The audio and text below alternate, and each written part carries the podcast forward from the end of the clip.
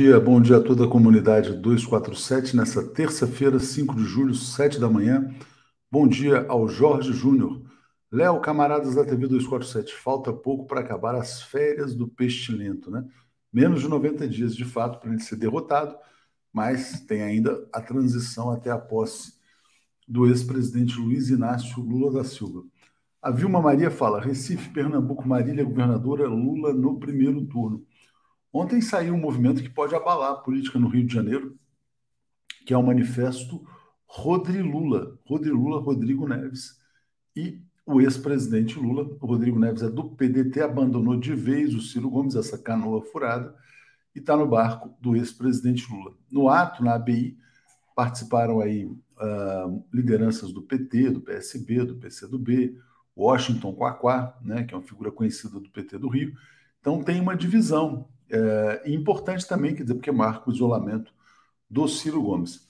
Falando sobre o Rio de Janeiro, hoje teremos Luiz Inácio Lula da Silva no Rio, e é impressionante como o ex-presidente Lula trabalha. Né? No dia 2 de julho ele estava na Bahia, cansativo, atividade, assim, essa atividade política é uma atividade extremamente cansativa do ponto de vista físico. No domingo, né, no 3 de julho, ele já estava em São Paulo recebendo o presidente de Portugal, que foi alvo do vandalismo diplomático do Jair Bolsonaro. Né? Ontem foi dia 4, hoje ele vai à Fiesp, então o Lula vai ter um encontro com empresários, um almoço é, na Fiesp, agora presidida pelo Josué Alencar, filho do Zé de Alencar. Então ele vai fazendo essa composição, ampliando também com os grandes empresários, e depois embarca para o Rio de Janeiro. Tem um ato na Cinelândia com a presença do Marcelo Freixo. Mas a questão do Rio está complicada, ainda não chegaram a um acordo lá sobre o Senado, se o candidato vai ser o André Siciliano, se vai ser o Molon, é, e muita gente, na verdade, é, criando aí também divisões no campo da esquerda. Vamos ver se o Lula consegue aparar todas essas arestas aí no Rio, né? É, Ivan Carmo, bom dia a todos. Quando Lula vencer as eleições, temos que comemorar com bandeiras brasileiras para resgatar dos bolsomínios nosso símbolo nacional. É importante que o ex-presidente Lula sempre faz questão de usar os símbolos nacionais. Né? Em muitas entrevistas que ele concedeu, depois da prisão política em Curitiba, ele sempre usava a gravata verde e amarela para dizer: olha, as cores verde e amarela não pertencem aos fascistas. Né? Eu vi esse movimento nascendo na cidade de São Paulo quando João Dória começou a espalhar bandeiras do Brasil nas pontes de São Paulo. As pontes caindo aos pedaços e tinham lá bandeiras do Brasil penduradas nessas pontes da Marginal Pinheiros, da Marginal Tietê, é, para dizer que nossa bandeira jamais será vermelha. Né? Enquanto isso tudo ia sendo entregue, e eles não conseguiam nem pintar as pontes. Até as bandeiras caíam dos mastros, algumas rasgavam tal, mas eles usavam essa mitologia do verde amarelo. Né? É, vamos lá. É, Ramon Almada também faz uma lembrança importante. Ricardo Coutinho, senador na Paraíba. Só é importante lembrar, né, o Ricardo Coutinho foi uma grande vítima de lawfare. Lawfare não aconteceu apenas contra o ex-presidente Lula. E no Rio de Janeiro, o Rodrigo Neves, que está declarando apoio ao ex-presidente Lula, também foi uma grande vítima de lawfare. Chegou a ser preso, foi um preso político também, nas mãos do Bretas, no Rio de Janeiro. O processo foi completamente anulado por não ter o mínimo né, motivo para ter sido sequer aberto. Né? Por isso que agora ele também tem grandes apoios no campo progressista. Bom dia, minha querida Márcia Valéria Figueiredo da Silva Fará.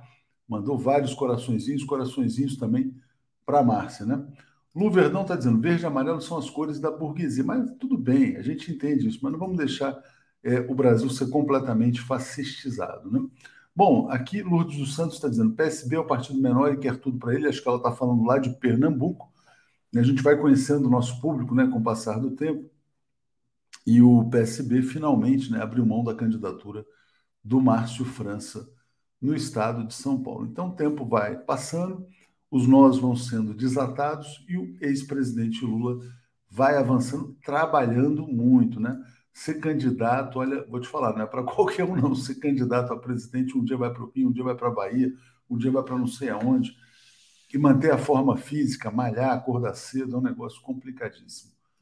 Bom dia, Clarinha Ramos. Bom dia, querido Léo. Então vamos trazer aqui o nosso querido também Zé Reinaldo Carvalho. Vamos lá, cadê você?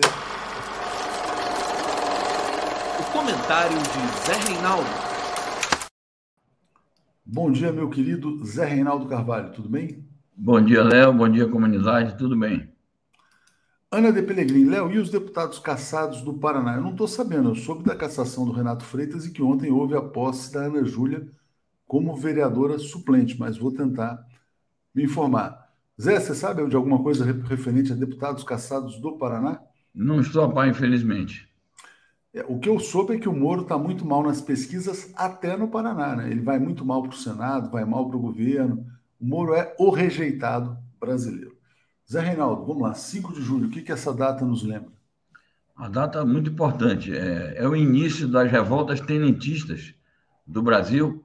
No dia 5 de julho de 22, teve aquela famosa revolta do Forte de Copacabana, que depois se, é, entrou para a história com o nome de Revolta dos 18 do Forte, porque depois da repressão, a revolta sobraram 18 que se mantiveram firmes e saíram num, no desfile ali pela Avenida Atlântica do Rio de Janeiro.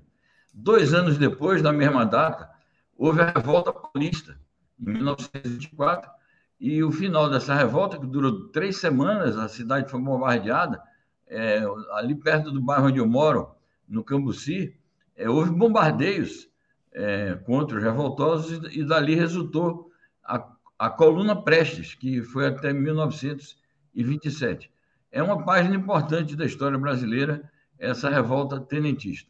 Bom, mas eu queria lembrar dois acontecimentos internacionais, também duas independências importantes. Nesta data, em 1811, a independência da Venezuela, e há 60 anos, a vitória definitiva da Frente de Libertação Nacional da Argélia, conquistando contra os colonialistas franceses a independência do país. 60 anos hoje muito importante, né? E lembrar que, que na verdade, a Argélia foi um laboratório de torturas também, de muita violência Exato. contra os direitos humanos. A Beth Siqueira mandando um bom dia aqui. Tem uma fake news aqui sendo uh, é um questionamento, né? não sei se ele está propagando ou só questionando, o Fernando Oliveira. É verdade que Lula se desloca pelo país num avião do BTG Pactual? Obviamente que não, né? Que o Lula não voa no avião do BTG Pactual né? Ele voa em, em, aeronaves alugadas, mas pagas pelo Partido dos Trabalhadores, né? obviamente.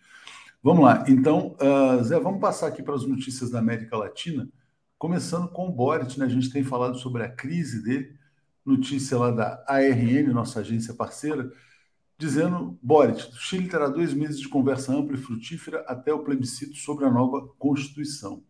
Tá difícil a situação dele, mas diga lá, Zé. É, mas é isso. A, a, batalha pela Constituição pode ser também um fator de é, levantamento, de reerguer as esperanças do povo chileno e o próprio governo do Boric, se, se conduzir bem nessa batalha, pode recuperar o terreno perdido. O fato é que ontem é, foi encerrado o trabalho de elaboração da carta. A presidente da Assembleia Constituinte foi é, até o gabinete presidencial, entregou a ele a a Carta Constitucional, e agora depende de aprovação num plebiscito que está marcado para o dia 4 de setembro. Portanto, há dois meses aí, ele diz de conversa ampla e frutífera, mas eu diria de intensa campanha e de luta. É importante aprovar a Constituição chilena, que é um passo adiante na conquista de direitos democráticos, direitos sociais, e acho que o Boric devia realmente se colocar à frente dessa luta para firmar é, as conquistas democráticas é, e populares é, do Chile e abrir uma nova página na história do, do país e, naturalmente, se ele quiser ter um governo é, que esteja de acordo com esse sentimento, ele deve se colocar à frente da luta para aprovar a Constituição, porque a direita está fazendo uma campanha contra a nova Constituição chilena. Exatamente. Paulo Oliveira está dizendo, ó, mais uma grande perda da ala democrática, muito importante. A lembrança Dom Cláudio Umes, falecido ontem, né, Zé? Sim, foi uma figura importante, sempre apoiou as lutas dos trabalhadores quando ele teve à frente aí da prelazia de Santo André e teve ao lado do Papa Francisco também. É, chegou a ser cogitado para ser Papa, o Dom Cláudio Umes, foi preterido pelo, pelo antecessor aí do, do Francisco, mas ele teve ao lado do Francisco e o Francisco é, destacou muito a sua presença é, nessa nova gestão que se iniciou do Vaticano, né?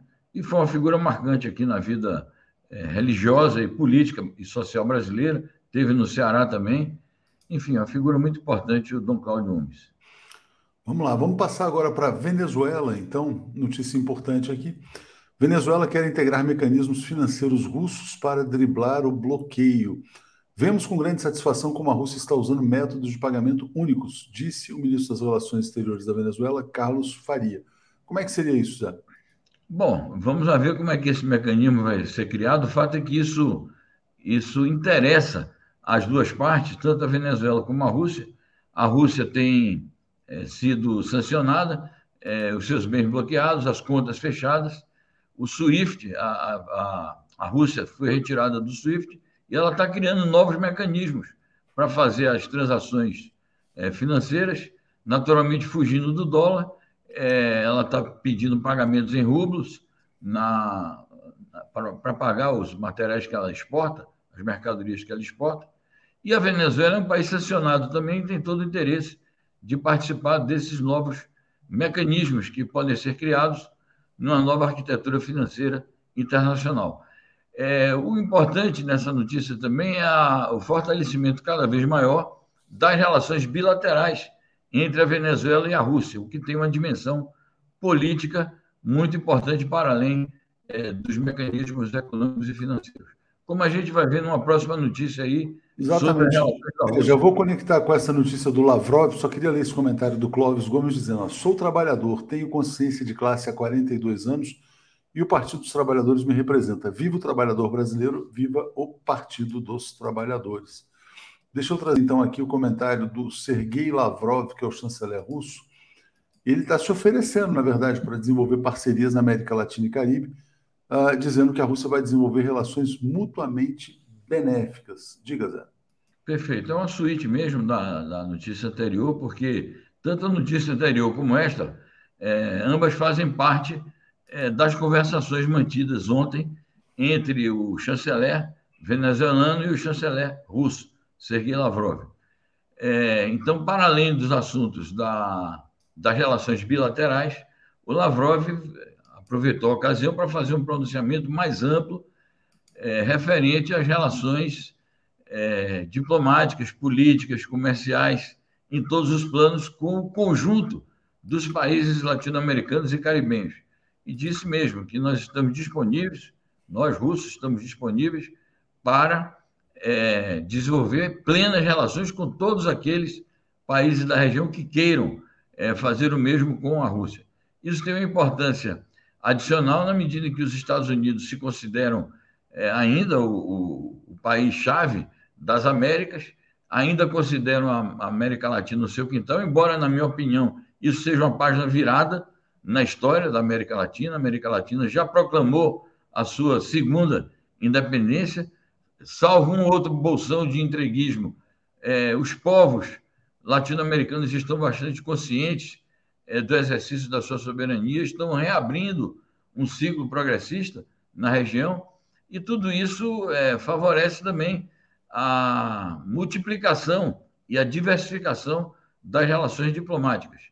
Eu acredito que com esse novo ciclo que vai se abrindo, e principalmente é, com a eventual vitória do presidente Lula, que todos nós esperamos que ocorra, é, mecanismos, por exemplo, como a CELAC, vão se reforçar ainda mais, e tudo isso vai criar esse ambiente propício a relações com a China, com a Rússia, é, com países africanos, com países do Oriente Médio. Enfim, o mundo está mudado, a América Latina vai ter que acompanhar esses novos tempos também. Exatamente. Antônio Epifânio dizendo: Bom dia, Léo, e a todos. Lula, grande ideia, perto de vê-lo eleito no primeiro turno, 2 de outubro, aqui em Pernambuco, Marília cá, Lula lá. E esse movimento Marília em Pernambuco, Lula, está deslanchando. De fato, a Marília é a grande favorita a vencer. O candidato do ex-presidente Lula oficialmente é o do PSB, que está em quarto ou quinto lugar nas pesquisas, vai muito mal. O Coelho lá, se não me engano, é Danilo, não, Danilo Cabral, sei lá, esqueci o nome do candidato pernambucano. Bom, uh, na guerra, Zé Reinaldo, é o seguinte, após derrota em Lugansk, Ucrânia tenta defender Donetsk. Qual que é o estágio atual da guerra na Ucrânia? Bom, o estágio atual é o seguinte, é uma nova etapa que se abre porque a meta da Rússia é conquistar o, a região chamada do Donbass e o leste e sudeste da Ucrânia.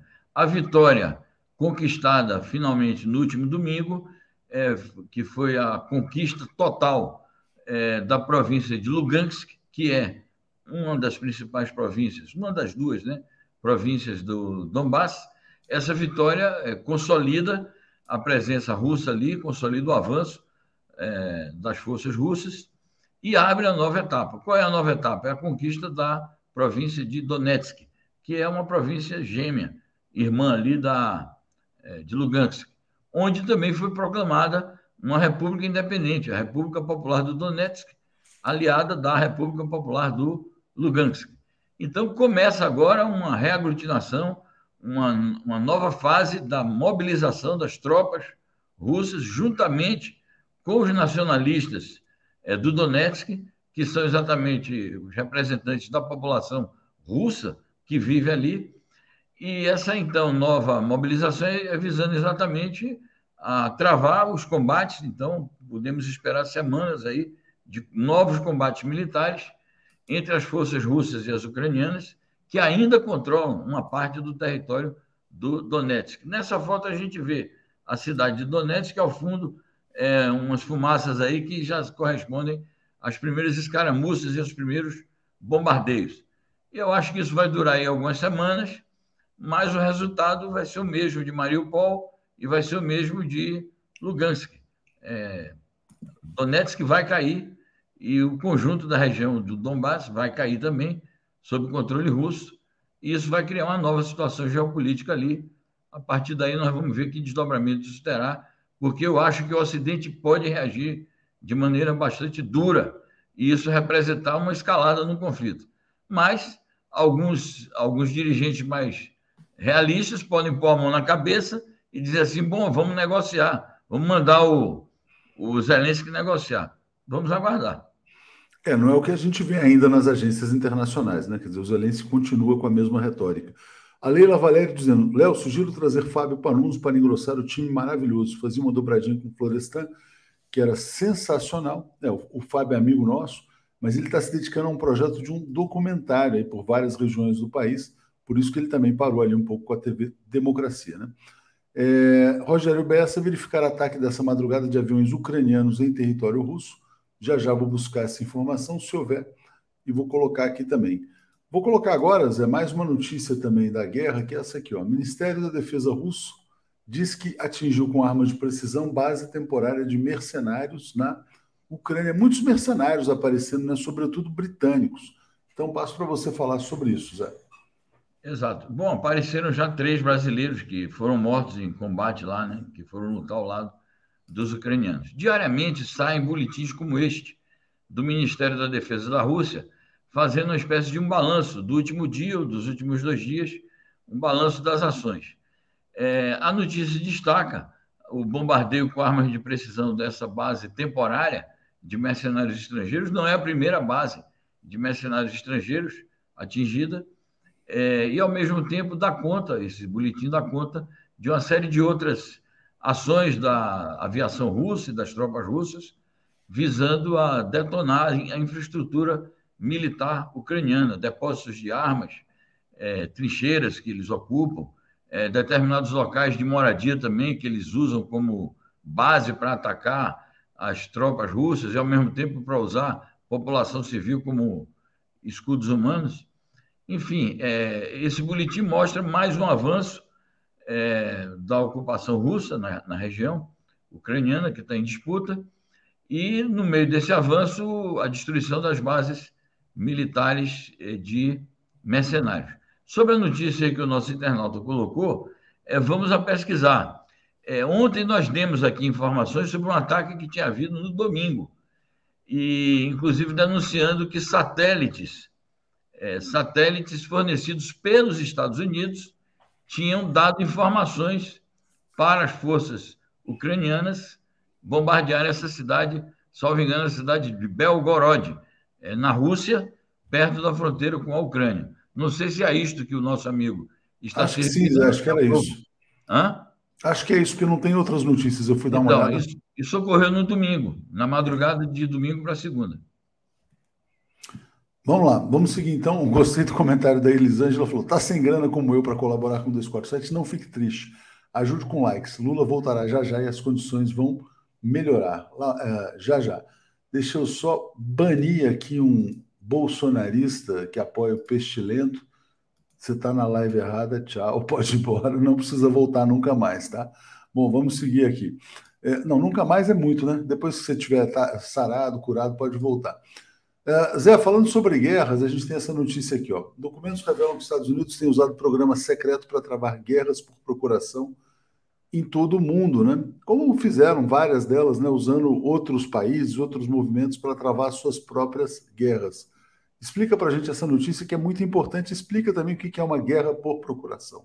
Bom, é isso. A guerra por, por procuração é uma, é, digamos, uma novidade desse processo que nós estamos vivendo nas últimas duas décadas, das chamadas guerras híbridas, em que eles se apoiam em forças, eu poderia dizer que são forças mercenárias, são forças locais que se colocam a serviço é, do imperialismo estadunidense, de parceiros da OTAN.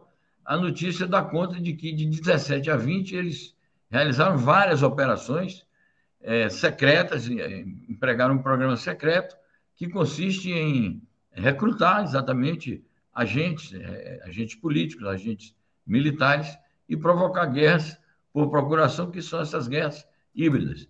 A reportagem não atinge o período atual de, do, ano de 22, mas é, a do ano de 22, que é a atual guerra por procuração na Ucrânia, ela é simbólica, por isso que a gente resolveu ilustrar a matéria com essas duas bandeiras aí gêmeas, a bandeira dos Estados Unidos e a bandeira da Ucrânia. É bom a gente ficar atento é, para esses processos, porque nem sempre é, a ação intervencionista estadunidense e dos seus parceiros da OTAN é, vai se expressar através dos golpes diretos, das intervenções diretas, do envio de tropas, de bombardeios diretos, como fizeram é, em várias outras ocasiões, também recentes, mas através desse novo formato aí. Zé, vamos trazer aqui então a notícia dos Estados Unidos. Né? Ontem foi 4 de julho, marcado por mais uma tragédia. Houve um discurso do Joe Biden, ele falou: liberdades estão sob ataque. Né? E ele está defendendo um patriotismo de princípios. É mais ou menos o seguinte: ó, você tem que ter o princípio de defender a liberdade, mesmo que você pague mais caro pela gasolina, porque nós estamos fazendo uma guerra por procuração na Ucrânia. É isso que ele chama de patriotismo por princípios. Né? E, ao mesmo tempo, quando ele fala em liberdades, é, nos Estados Unidos há uma pressão muito grande para defender a liberdade dos atiradores, que inclusive compram fuzis, etc. e tal, que é o que o Bolsonaro tenta importar para o Brasil.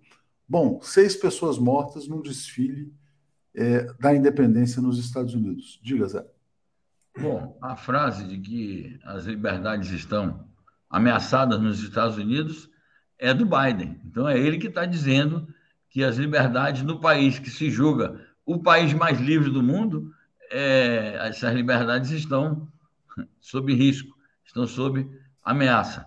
O fato é que não é um discurso, não é uma retórica do chefe da Casa Branca que vai deter ou reverter este processo, que é um processo muito complexo, que diz respeito a uma crise estrutural sistêmica de longa duração que a sociedade estadunidense está vivendo. É um país dilacerado, um país polarizado, um país fragmentado, cheio de contradições internas, crises econômicas, crises políticas, crise de hegemonia, incapacidade de resolver os próprios problemas e ainda mais os problemas mundiais que ele próprio gera com suas intervenções.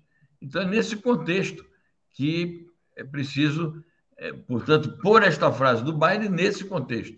Ele não coloca nesse contexto, ele coloca no contexto de que há um compromisso original dos pais fundadores que elaboraram a Constituição Americana, fizeram a Declaração da Independência, são os nossos princípios, mas no, nesse caso aí é um ledo engano achar que os Estados Unidos de hoje iriam reproduzir ou aplicar aqueles princípios das, dos chamados pais fundadores. Isso ficou para trás na história também. Correspondeu a outra época em que, de fato, a Revolução Americana, juntamente com a francesa, jogaram papéis assim é, decisivos numa mudança de época no mundo, mas foi um fenômeno dos séculos 18 e 19. Hoje nós estamos em outra fase. Estamos na fase da luta pelo socialismo, da luta por liberdades verdadeiras, por protagonismo das forças emergentes da sociedade, que são os trabalhadores. É outra época histórica. O Zé, é impressionante, né? Enquanto os Estados Unidos vivem esse momento de decadência e polarização, a gente tem lá notícias da China nessa linha aqui, ó. Xi Jinping propõe um desenvolvimento global mais forte, é, verde, saudável, sustentável. Que notícias que você nos traz da China? Aliás, eu fiquei impressionado, Zé. Ontem eu participei da cúpula dos BRICS, né? É, altíssimo nível dos participantes, né? Dois professores de universidades chinesas, um rapaz da Índia. Muito interessante. E, e por lá, viu, esse consenso de que tá, que o, vamos dizer assim, o novo mundo já já está colocado, é, e eles falam muito em sul global, né? As potências do sul global vão se afirmar cada vez mais. E eles reservam um espaço para o Brasil, é interessante. Então, eu queria que você trouxesse notícias sobre a China. Bom, importante, era talvez bom que, não sei se você está pensando em fazer algum programa específico sobre isso, porque foi também um destaque para o Brasil 247 é, representar é, esse segmento aqui do Brasil, né, através da sua presença lá na, na reunião. Não sei se havia outros representantes brasileiros, mas é uma, uma posição de destaque que o Brasil 247 ocupa ao participar de semelhante reunião. Essa ideia do Sul Global é isso: é, você vê o papel da China, você vê o papel do Irã, e nós podemos ver o papel do Brasil, caso o presidente Lula retorne ao Palácio do Planalto, o que a gente espera que ocorra a partir do dia 2 de outubro. O discurso internacional do presidente Xi Jinping é esse: desenvolvimento, desenvolvimento global mais forte, desenvolvimento verde, desenvolvimento saudável, portanto, a defesa também dessa causa ambiental. A questão do desenvolvimento compartilhado, portanto, não é um desenvolvimento chinês para exercer hegemonia, e, sobretudo, é um desenvolvimento global ligado também às metas é, de uma política externa baseada no multilateralismo e na cooperação com os organismos internacionais. Então, o pronunciamento do presidente Xi destaca a contribuição da China para a chamada Agenda 2030 da ONU, que é uma agenda voltada exatamente para esses pontos aí: o desenvolvimento com paz, com desenvolvimento verde e com justiça social e a colaboração da China nesse sentido das metas de, da Agenda 2030 da ONU são contribuições muitíssimo importantes. É, falou-se muito dessas metas aí de 2030, né, de fato, mas também sobre a questão da importância de um maior intercâmbio na comunicação entre os países para que eles não sejam, na verdade, controlados pelas narrativas ocidentais. Né? Eu acho que esse é um ponto fundamental, que carregam muito preconceito, muita desinformação, como a gente vê no noticiário internacional de uma maneira geral. Mas fui só eu que participei, de fato, fui um representante do Brasil, porque era um subfórum sobre o tema da comunicação, e aí um representante da Índia, dois professores chineses, uma âncora chinesa, foi bem legal. Não tinha ninguém da Rússia. E a percepção que eu tive é o seguinte: eu acho que eles estão muito cautelosos nos BRICS é, em tentar evitar que a Rússia capture a agenda dos BRICS, porque a Rússia está em guerra, né? Então acho que tem esse ponto aí que é um pouco sensível, eu acho. Entendo. É, de fato, a, a, o BRICS, como um, um, um, grupo que envolve cinco países, de fato não pode ficar amarrado apenas a, a uma agenda reativa sobre a russofobia, sobre os ataques que a Rússia recebe dos países ocidentais. É preciso relacionar esse conflito com os problemas globais que interessam especificamente a cada país e ao conjunto. Mandando um abraço aqui para a Bárbara Arena, que é uma entusiasta do mundo multipolar. Zé, bom dia para você. Vamos seguir então aqui com o Paulo e com o Alex. Valeu. Muito bem, bom dia, obrigado, bom programa. Tchau, tchau. Valeu. Alex Sonic e Paulo Moreira Leite. Bom dia, Alex Sonic e Paulo Moreira Leite. Tudo bem, Alex?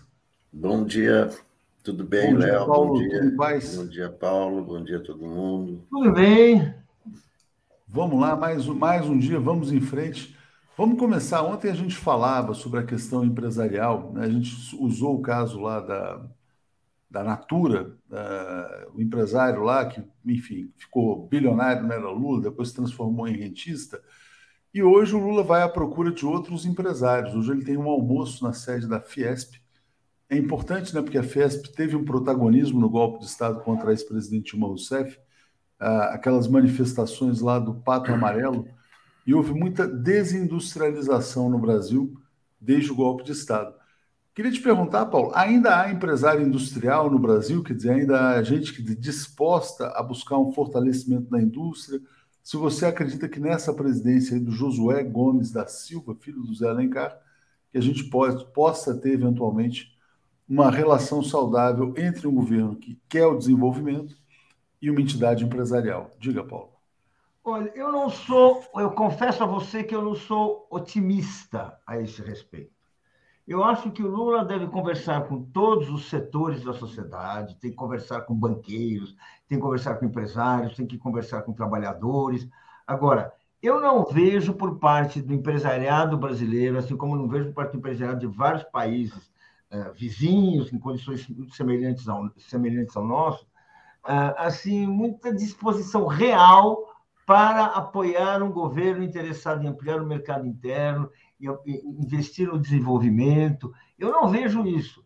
Aliás, assim, se a gente for olhar assim, o que está acontecendo nos países vizinhos, eh, eu acho eu não consigo ficar muito otimista. Eu até coloco essa questão para vocês, assim, porque é uma questão que, que está me atormentando. Qual que é o impasse que a gente vê na Argentina, que é uma situação de ruptura da aliança entre a Cristina e o Fernandes?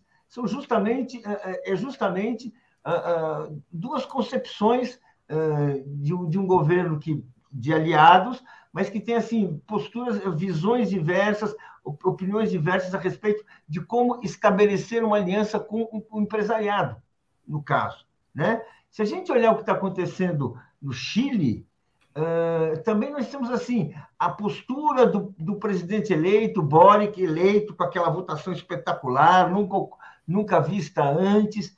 Uh, a, aprovação dele está indo lá para, tá indo pelo ralo, né? e é evidente que aí tem uma dificuldade de, de se situar em relação aos grandes problemas, tem a questão da constituinte, ou seja, eu, eu, eu confesso que eu estou assim um pouco, eu acho que eu, eu olharia para o que acontece nos países vizinhos como um alerta para a necessidade do, do presidente Lula, do candidato, que é o nosso candidato a presidente, a respeito de que tipos de acordo, que tipo de alianças ele pode fazer sem que isso comprometa o seu governo. Porque, olha, essa situação que a gente está vendo entre os vizinhos são vitórias eleitorais espetaculares, né? A do Boric foi espetacular, a da Cristina e do, e do Fernandes, no seu momento, foi espetacular, não é? Na Bolívia também foi uma vitória espetacular, no Peru também foi, mas a realidade de governo, a sustentação dos governos, parece muito mais difícil do que aquilo que prometia na eleição. É, porque tem que entregar resultado material, né? não simplesmente simbólico. Bom dia, aqui é a Maria Noemi mandando um abraço. Como eu amo esses dois jornalistas queridíssimos. Bom dia. Alex, uh, eu queria que você comentasse, e aliás eu estava falando logo na abertura, né? Quer dizer, como é desgastante a rotina de um candidato a presidente, né?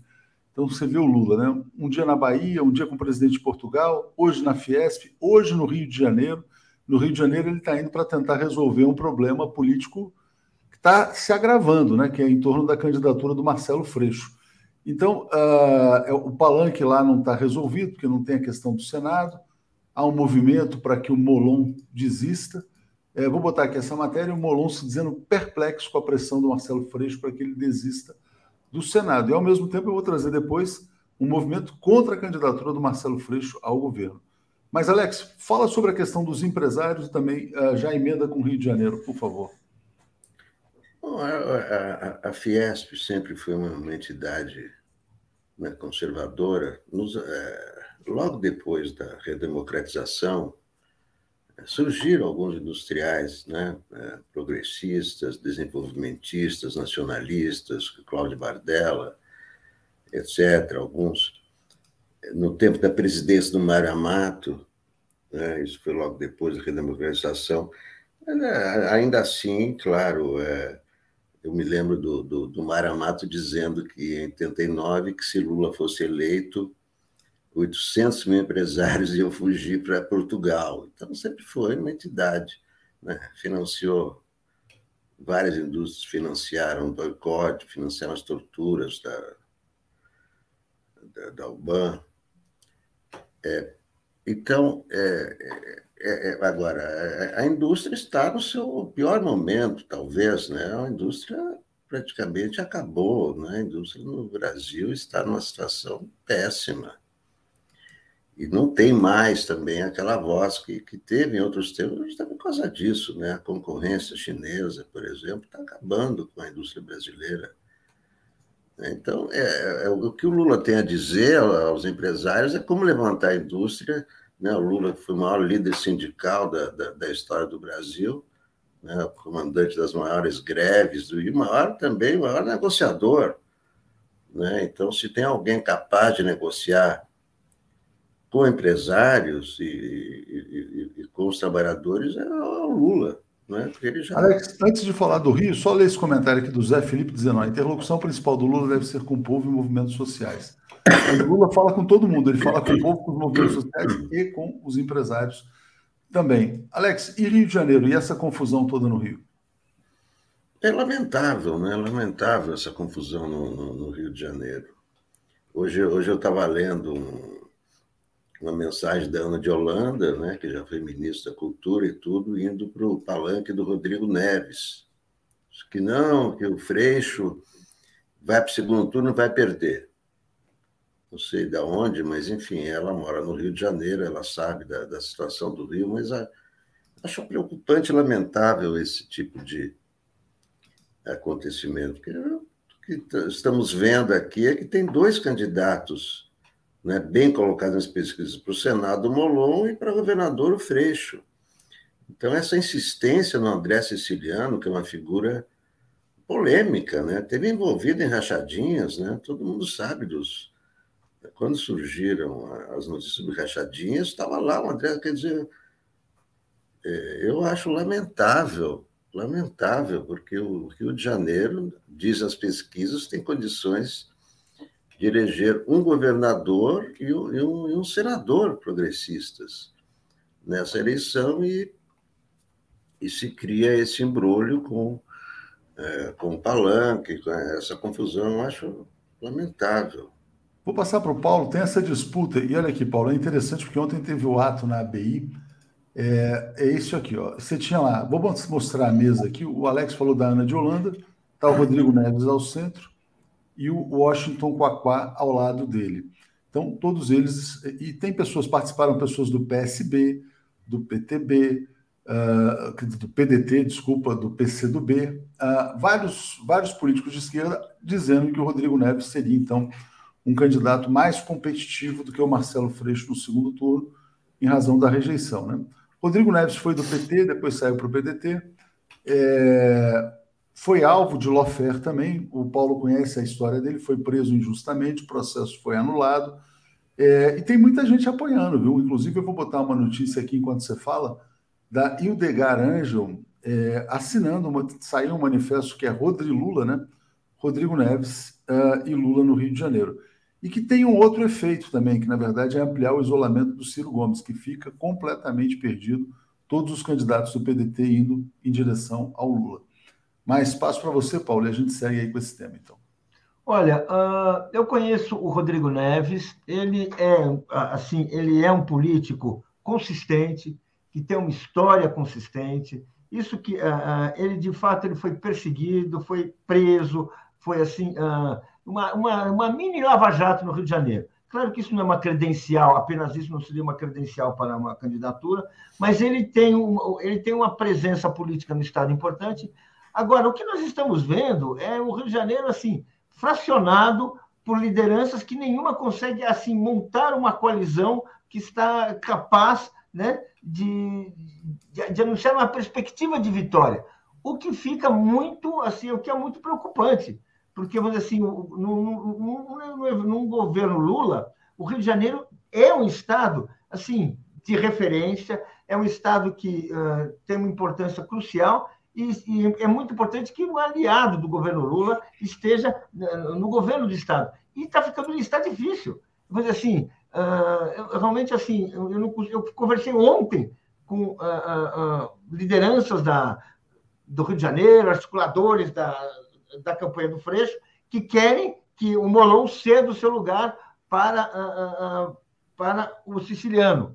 E a articulação é importante, vem com intelectuais, mas a gente está vendo, está uma confusão, realmente assim, vamos dizer assim, uh, parece assim que no Rio de Janeiro não há uma liderança de fato capaz de impor uma solução. que a gente vai encontrar vai ser um caminho que, que talvez seja o mais, eu não sei, eu não sei como resolver isso, uh, de que maneira acertar, esse, acertar essas divergências. Eu não estou vendo como.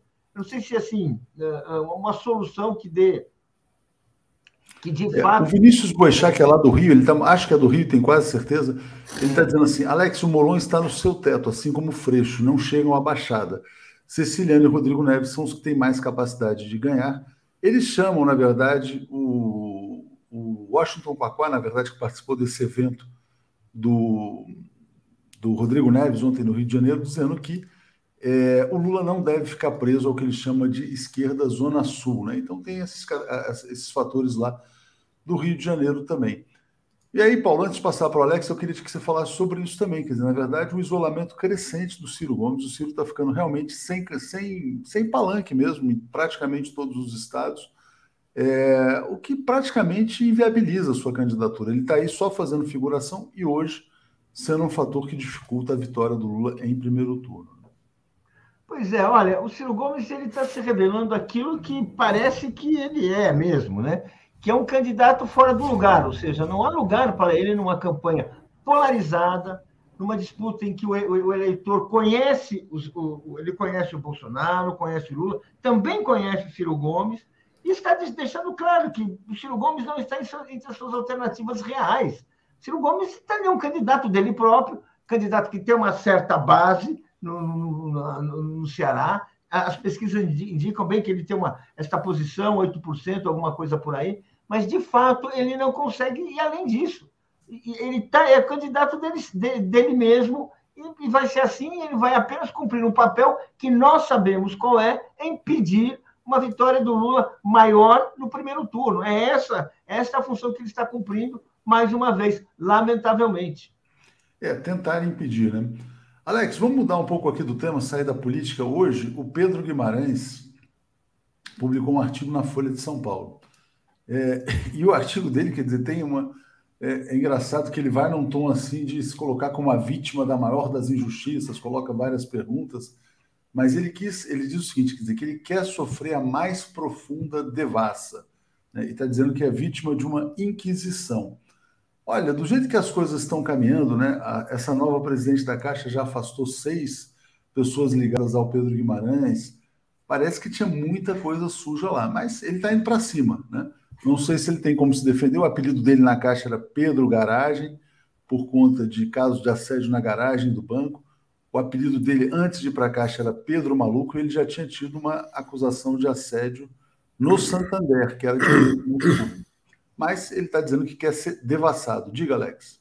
Não, isso aí, isso aí é, é lorota, é.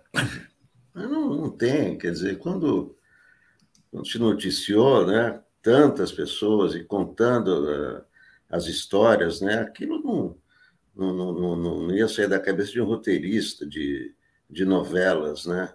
E tem o vício, quer dizer, tem toda a situação ali, né? O, o, o problema, o problema é, é, punir esses assédios, né? As punições é que têm sido muito pouco efetivas, né? Muitos poucos casos em né? Saiu uma pesquisa aí sobre a punição, né? Então a, a, a série existe. A punição é que é, é, é, pequena, a porcentagem de punições é que é pequena em relação aos casos. É disso que ele se vale né, para fazer esse tipo de bravata. Mas isso, é, isso aí é bravata, é claro, ele não vai confessar.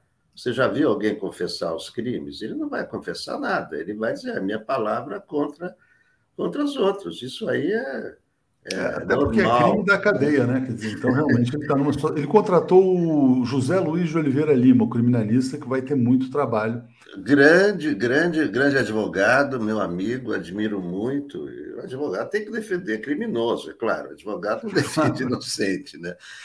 Grande, não, grande. inocente também, pode ser que ele seja inocente, mas vamos ver. Não, eu digo, é, é lógico, é, criminoso tem que procurar advogado. Os, os é. grandes advogados, o, o, o, Juca é um dos grandes advogados que, que temos aqui no Brasil. É isso. Bom, e essa notícia que o Alex mencionou, né, dois terços dos processos por assédio na administração federal terminam sem punição. O Wagner Araújo dizendo: amigos do tarado federal, que amigos têm um ser estúpido que, quando no exercício de um mandato político federal, diz que seu temporário apartamento funcional em Brasília lhe serve para comer gente. É verdade, o Bolsonaro é assim, né? Ele reflete a mesma mentalidade do Pedro Guimarães. E o Paulo Rick está dizendo: Pedro Guimarães é um ponto fraco do bolsonarismo, tem que ir para cima com tudo, né? Exatamente, ele pode abrir ali realmente uma fenda gigantesca no que ainda resta de bolsonarismo. É, Paulo, eu quero botar aqui um outro tema para a gente. Tinha separado aqui agora, mas fugiu, peraí. Que é esse aqui, ó, esse que está na manchete do 247, é uma pesquisa que foi publicada no jornal o Globo, a gente reproduz também, é, sobre a paternidade dos programas sociais. Né? Tem uma inteligência do eleitor brasileiro. O eleitor brasileiro é muito subestimado, às vezes, pelos candidatos, mas a maioria absoluta sabe que o Lula é o pai do Bolsa Família. Eles sabem que o auxílio emergencial foi criado no governo Bolsonaro, mas sabem que o auxílio emergencial, na verdade, é uma troca de nome do Bolsa Família, no final das contas. Né? Foi turbinado durante a pandemia, todo mundo sabe disso. Mas a paternidade é atribuída ao Lula. O Bolsonaro vai fazer um trabalho agora para tentar se dizer o pai dos programas sociais que antes ele repudiava, que ele dizia que era compra de voto. Né? Então, queria que você falasse sobre essa questão da sabedoria popular. Olha, eu acho ah, muito importante. Existe uma, uma visão elitista né, ah, e reacionária de que é possível inventar um, um, um político, é possível contar qualquer mentira que, apoiada por um bom marketing, você convence ah, o povo dos seus, da, da, dos seus erros. Não é assim.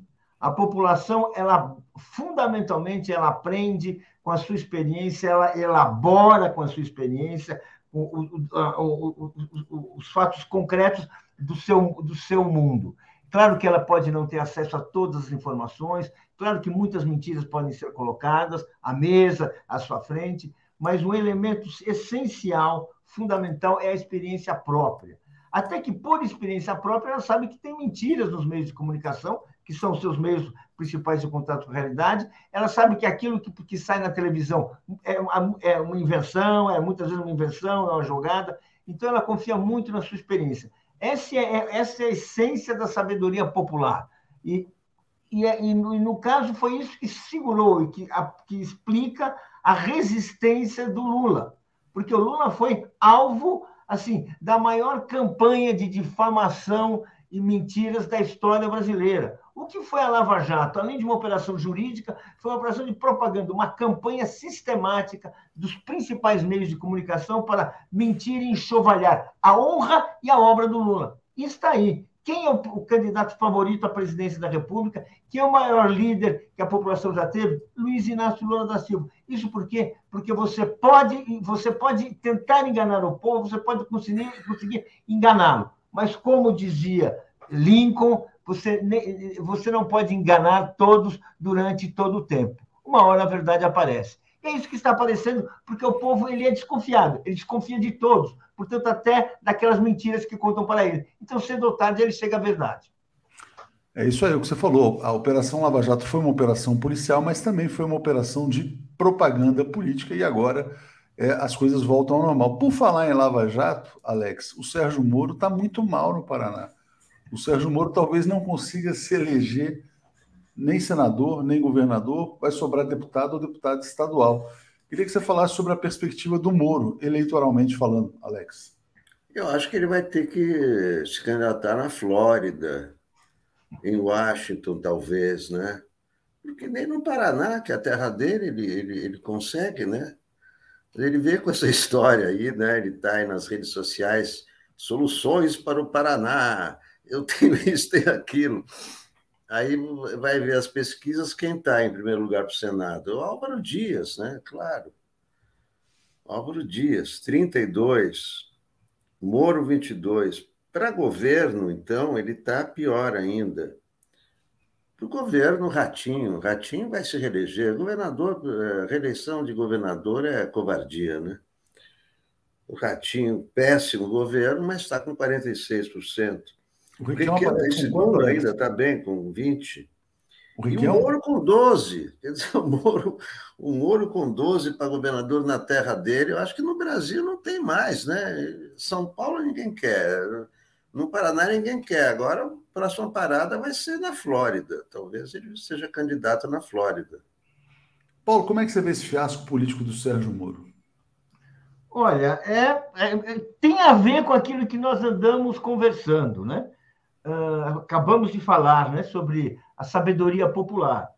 Uh, não é porque o Moro é paranaense que toda a população do Paraná acredita no que ele fez, continua considerando que o Moro seja um herói e que, que assim, ele chega no Paraná e ah, vai, uh, e vai logo abrindo as portas e ganhando uma eleição. Não é assim, até porque o que ele fez pela aspas, né, pela população do Paraná foi muito pouco. Ele usou a justiça do Paraná para se projetar com ambição nacional. E ele foi repelido nacionalmente.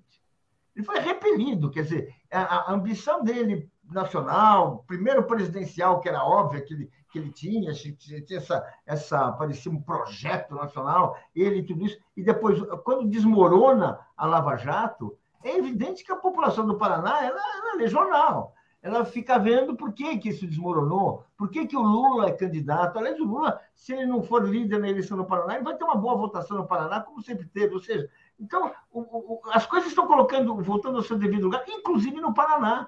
E aí o Moro, no Paraná, ele tem que, por mais que haja aquela, aquela uh, solidariedade, até aquele certo orgulho uh, com um, um, cidadão paranaense, como isso é normal que exista uh, na maioria dos lugares, né?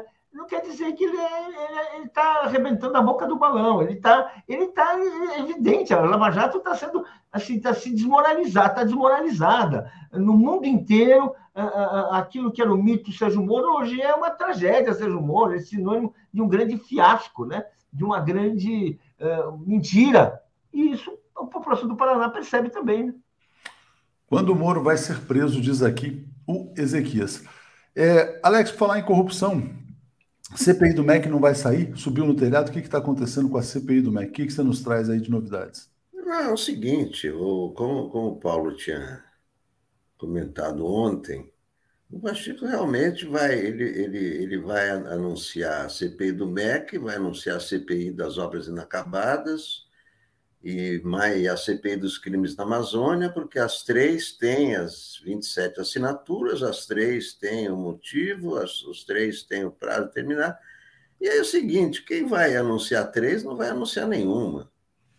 Né? Então, está aí o, o Randolph Rodrigues, claro, ele, o senador, ele está à frente disso, com todo o seu otimismo, mas esse otimismo dele parece não, não haver né, nem não há muita disposição de levar para frente isso aí. Quando o Pacheco vai, vai dizer que vai ter três, aí, aí eles vão enrolar, porque para cada uma das três vai, vai ter que formar o, a, a, comissão, e aí os partidos podem não indicar. Eu acho que melou, eu acho que não, subiu no telhado, né? Surgiram aqui enquanto você falava, Alex, assim, esse Pedro Guimarães realmente Ó, não param de surgir coisas sobre ele que eu acabei de ver aqui no Twitter, até me distrair um pouco, mas aqui, ó. Em novos áudios, a ira de Pedro Guimarães por ter perdido mais de 100 mil por mês, né? Porque ele, na verdade, ilegalmente multiplicava o salário dele com participação em vários conselhos, né?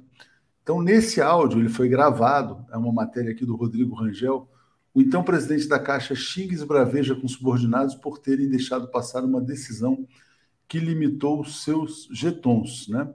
Ele fala assim, vou falar, P que pariu, né? Isso é tão ridículo, me mato de trabalhar que nem um filho da puta do caralho, elevado a 15 quinta para nego só me foder, né?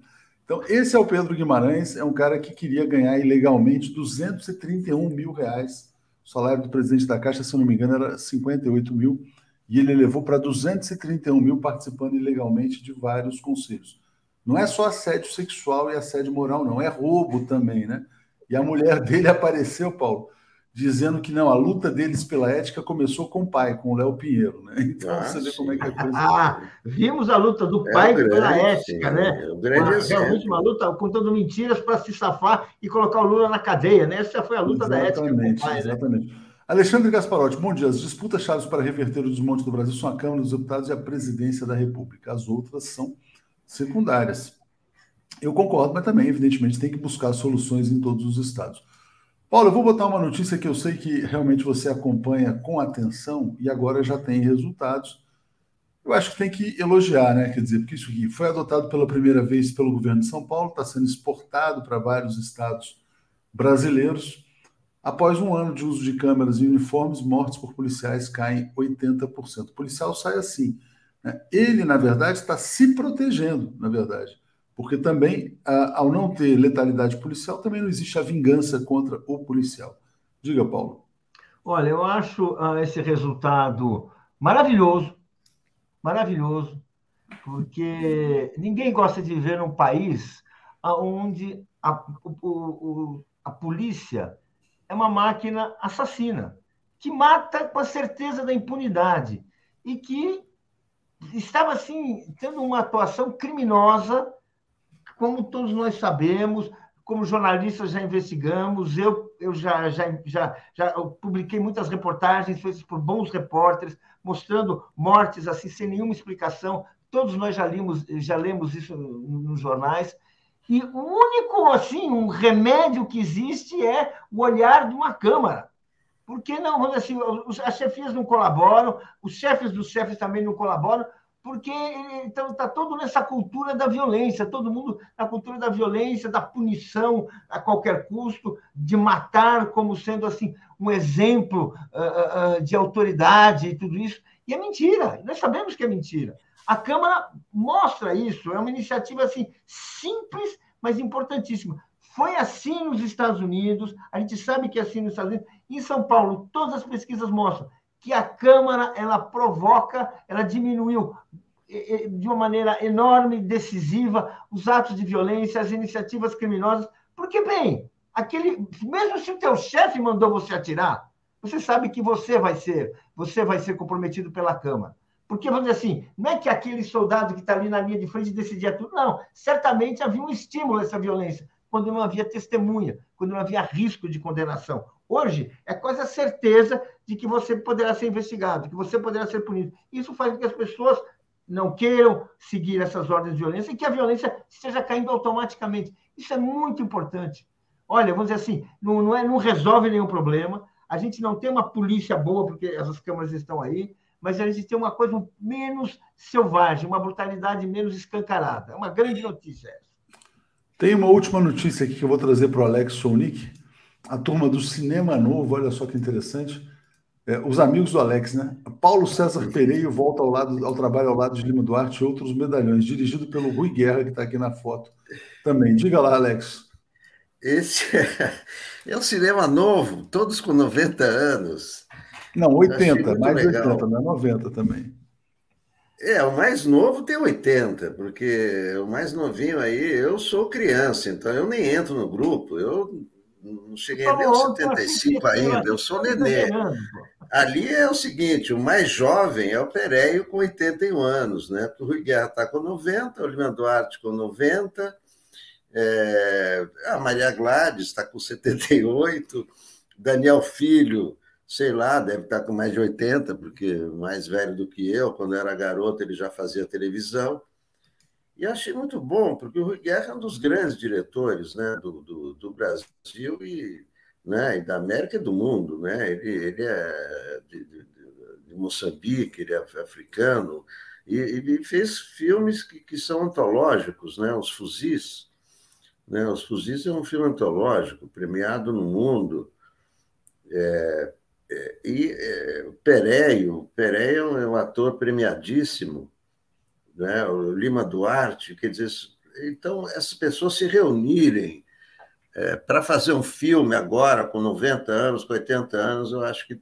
É, é um exemplo, é, é muito legal também achando é, é um exemplo muito, bom, porque é, é um.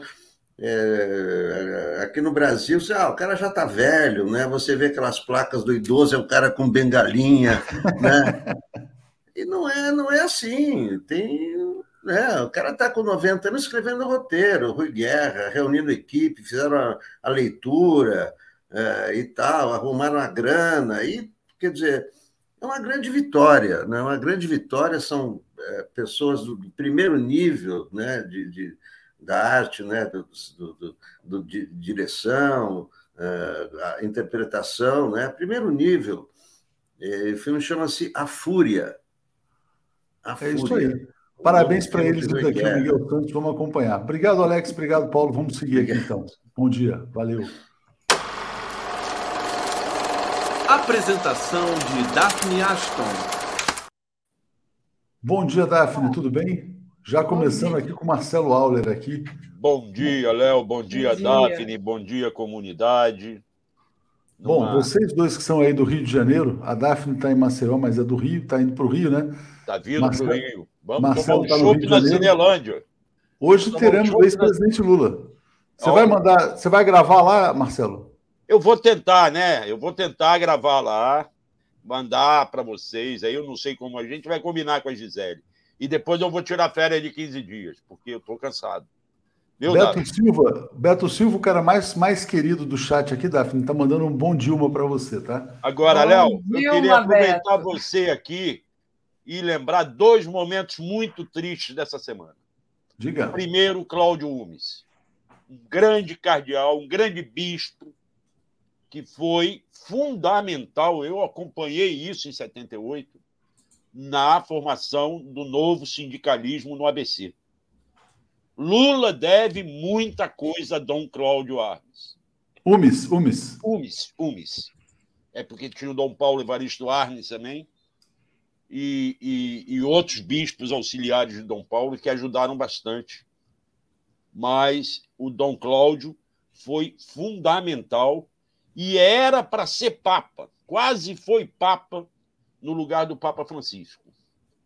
Ele chegou a ser cotado lá no, no concílio, no, como chama, não é concílio não, mas na hora de eleger o Papa.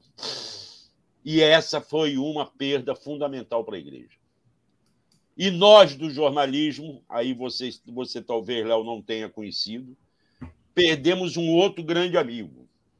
Meu, pessoalmente, porque ele começou comigo em 1977, num acidente de carro bobo em Taipava, morreu meu amigo Ricardo Azuri, fotógrafo, a quem eu presto uma homenagem mostrando um belíssimo trabalho. Nós dois estávamos começando em 1977. Ele era o primeiro trabalho dele, o meu já era o segundo, eu estava na revista Manchete, quando o então governador Elcio Álvares do Espírito Santo ameaçou tirar a, a reserva biológica do Augusto Ruski, que cuidava dos beija-flores lá em Santa Teresa houve uma excursão a Santa Teresa de vários lugares do Brasil para defender o Ruski. E quando eu saí pela revista Manchete, não queriam deixar o, o, o, o Azuri ir comigo, porque o Azuri estava começando disseram: não, cara, é uma ameaça você levar esse garoto novo, se não der certo, ele vai perder o emprego. Eu disse: deixa ele decidir. Aí o novato não se acovardou, disse: não, se é para ir, vamos logo, cara tiverem que me demitir, me demitam. E aí, eu brincando com o editor, que era o Roberto Bugiati, perguntei qual é a foto que você quer para abertura. Ele disse: Eu quero o Ruski dando um beijo na, no beija-flor. Está aí o resultado do trabalho do Azuri. Nós demoramos uns meia hora com o Ruski, preparando o ambiente, e o Ruski acabou levando um beijo na boca do beija-flor. Essa foto ficou famosíssima e depois foi vendida para publicidade de uma seguradora que não deu crédito para o Azuri. Entende? Infelizmente, o Azuri, com 66 anos, 65, faleceu domingo num acidente de carro. A esposa dele ainda está grave no hospital e ele não respeitou. E fica aqui, então, minha homenagem a essas duas pessoas que foram importantes na minha vida. Muito importante, Marcelo emocionado. O Azul eu não conheci, mas eu percebi como ele é querido entre os jornalistas pelas mensagens. Zé Carlos Faria está dizendo: ó, gado arrependido hoje na Cinelândia, dia 7, no comício do Lula, chega de mimimi, milico, milícia e mito. Pois é, e aí o, o, Lula vai encontrar um ambiente muito, muito confuso aqui no Rio, né? Não, é exatamente isso que eu estava dizendo para a Daphne. Vou passar para ela conduzir. O é, na verdade, muita disputa interna aí entre os progressistas do Rio. Bom dia, Marcelo. Bom dia, Daphne. Bom dia, Léo. Bom dia. Bom trabalho. Valeu, Vamos Léo. lá, Daphne. Por onde Vamos nós lá. começamos depois de prestar essas duas homenagens? Uhum. É, por onde nós começamos? Pelo Rio, confuso. É, vamos falar do Rio Confuso, né? Tem essa, essa questão aí do Molon é, e do Siciliano, né? Que, Pois é. e eu a tentando me do atualizar. Lula chegar e resolver essa bagunça. É, o Lula resolveu São Paulo. O Lula, o que tudo indica, resolveu São Paulo, conseguiu que o Márcio França abrisse mão e viesse ao Senado, ao que tudo indica. É, então, aqui ele vai chegar amanhã, na quarta-feira, e o comício é na quinta-feira. Não é comício, vai dizer que é uma, um ato, não pode fazer campanha, mas vai ser na quinta-feira e, pelo jeito, vai lotar a Cinelândia, mais uma vez. Eu não tenho a menor dúvida disso. Agora, é, tem um saco de gato. O Molon insistindo. E um grande setor da esquerda defende que seja o Molon. O André Siciliano, embora presidente da Assembleia, não tem a confiança de grande parte do eleitorado de esquerda do Rio. Inclusive, ele foi lançar a candidatura em Caxias, lá na terra do Washington Reis, que vai ser o candidato a vice-governador na chapa com Cláudio Castro. E isto desagradou a muita gente. Mas eles insistem que o PT tem o direito de fazer o candidato ao Senado, já que está apoiando o PSB do, do Freixo. Só que o Molon e o entorno dele alegam que em Belo Horizonte houve uma negociação e apoiando o Calil, o candidato ao Senado também é do PSD. E aí dizem, por que, que aqui não pode ser? Aí, como um fator, mais um fator, a complicar o jogo no Rio, nós temos o, prefe- o ex-prefeito de Niterói, Rodrigo Neves, que ontem lançou sua candidatura lá na ABI e lotou a ABI. Lotou. A ABI tem uma dificuldade atualmente, porque ela está funcionando com um elevador só. Você só pode subir de sete em sete para não pifar esse. Começamos a consertar o outro elevador da ABI para aquele prédio poder funcionar plenamente no centro da cidade. Eu não sei, você poderia botar aí as fotos que nós recebemos, tem um filmezinho, de Não, como vídeo foi- eu não posso passar, Marcelo, aqui não. Bota uma foto do vídeo, dá para botar? Ou você quer uma foto sua? É, É, se fosse uma foto, melhor. Agora, vídeo eu não eu posso vou passar. te mandar a foto. Aqui, ó. Sim, mas a, a, a questão é, né? Lotou lá o, o prédio da BI, é, tem um auditório de No 600 nono lugares. andar. né? É, no nono andar, tá? Tem um auditório no nono andar e lotou.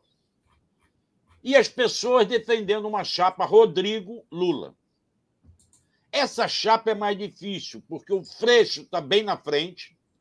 E segundo, é, aí está o pessoal chegando na BI. tá? Pegando, né? Tá. chegando na BI. E, a e aí você tem. O Freixo está bem à frente, empatado com o Cláudio Castro, com muita chance. Embora o Cláudio Castro seja mais conhecido no interior do estado e o Freixo tenha mais votos na capital. E o Rodrigo Neves é muito forte em Niterói e São Gonçalo. Uhum. São Gonçalo é o segundo maior colégio eleitoral do Rio, depois da capital. Então, o Lula vai ter que agora usar de toda a sua sabedoria política para costurar esta aliança no Rio de Janeiro, aonde ele está à frente do Bolsonaro, mas não nos esqueçamos que aqui é a terra do Bolsonaro. Aqui é a terra de bolsonaristas. Aqui tem a Vila Militar, lá em Deodoro, que apoia malucamente esse capitão. Entende? Ou seja, é uma, uma construção muito difícil essa. Sim. Eu não sei como que o Lula vai usar da sua sabedoria política e da sua capacidade de negociador para tentar costurar tudo isso. Tem a questão Molon, porque Molon disputando com o siciliano, poderiam os dois serem candidatos, mas aí as chances do Romário ser reeleito pela chapa do Bolsonaro cresce muito. Já é forte o apoio ao Romário. Por isso que a chapa de esquerda precisa ter um único candidato ao Senado. Será Molon, será siciliano. Molon está à frente do siciliano. Mas, porém, mas porém, pessoas, porém, dizem que quando o Lula aparecer ao lado do siciliano, vai Exato. empurrar o siciliano. Exato. Como também empurraria mais ainda o Molon, tanto faz. O apoio do Lula vai ser fundamental. O que não pode é ter dois candidatos. É, o Freixo se posicionou, né, pedindo para o Molon tirar, tirar, retirar a candidatura dele, e ele é. respondeu. Ele disse, se disse perplexo com a pressão do, do Freixo para desistir ao Senado. É, meio que desarruma essa, essa combinação do Freixo, né? Então, assim, é. eu não, não entendo por que a perplexidade, Marcelo. É, eu também, mas eu, eu entendo porque o Freixo apoiou o Molon até aqui. Eu fui a muitas manifestações com os dois aparecendo juntos. Entende? Então, eu não sei ainda os bastidores atuais dessa semana, como está rolando. Mas é, é uma questão delicada. Grande parte de, da esquerda, uma parte considerável da esquerda, está apoiando o Molon, entende? Nomes de, de intelectuais, de artistas, isso tudo. Como há um grupo apoiando agora o Rodrigo Neves para governador. Sim.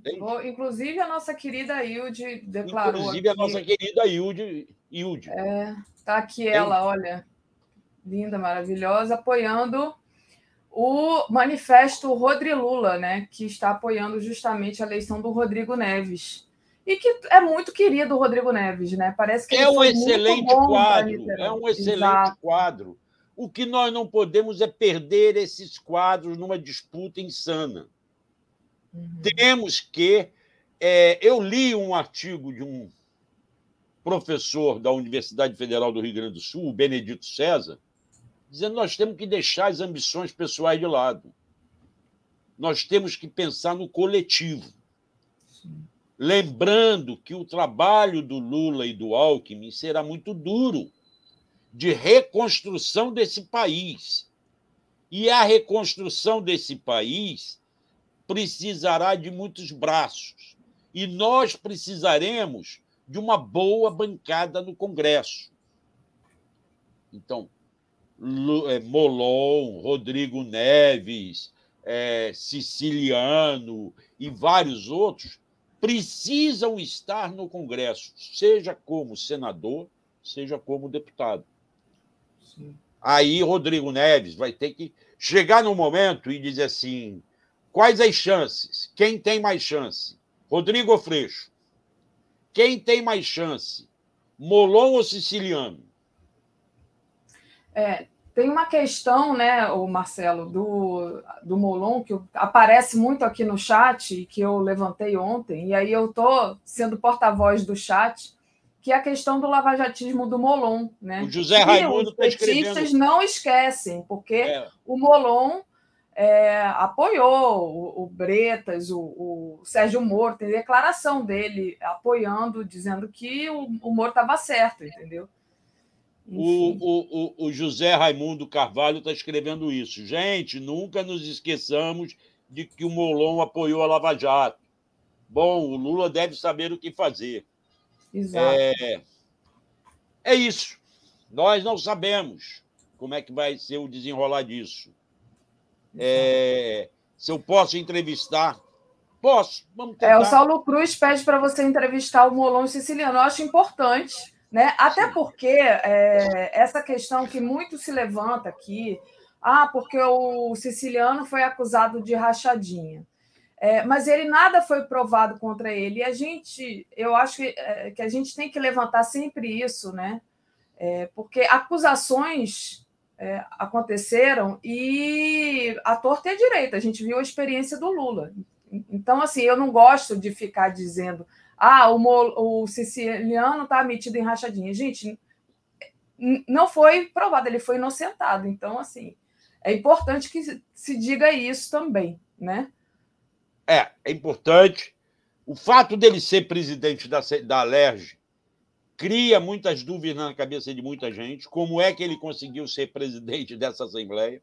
Não esqueçamos o passado dessa Assembleia, que é negro. É um passado ruim, é um passado ruim, é um passado esquisito, tá? um passado comprometedor. É... Então, não esqueçamos isso. Mas nós não podemos ficar queimando as pessoas assim. Exato. Não podemos queimando a pessoa assim.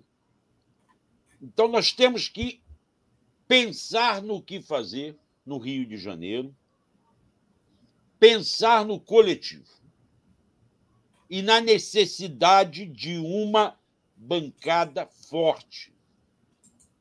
Tá? Isto é que é o necessário. Como vai se dar essa costura? Eu ainda não sei. É. Você quer ler os comentários aí, os likes Está muito, tá muito confusa essa questão, né? É... É. Muito questão essa, essa questão do Rio. Deixa eu ler aqui, então. A gente já leu o do Saulo Cruz. A Cristiana Campanha mandou aqui um superchat. Obrigada, Cristiana. Deveríamos ter vice no Rio e Senado em Minas Gerais. Ricardo Marinho. Rodrigo Neves é um covarde que, assim como o Molon, deixou o PT por causa do, da Lava Jato. Quaquá é um fisiológico que levou o PT do Rio de Janeiro ao ostracismo. O Ricardo Marinho está aqui fulo da vida, atirando para todo lado. José Carlos Faria, mas obrigada pelo apoio aqui, Ricardo. José Carlos Faria.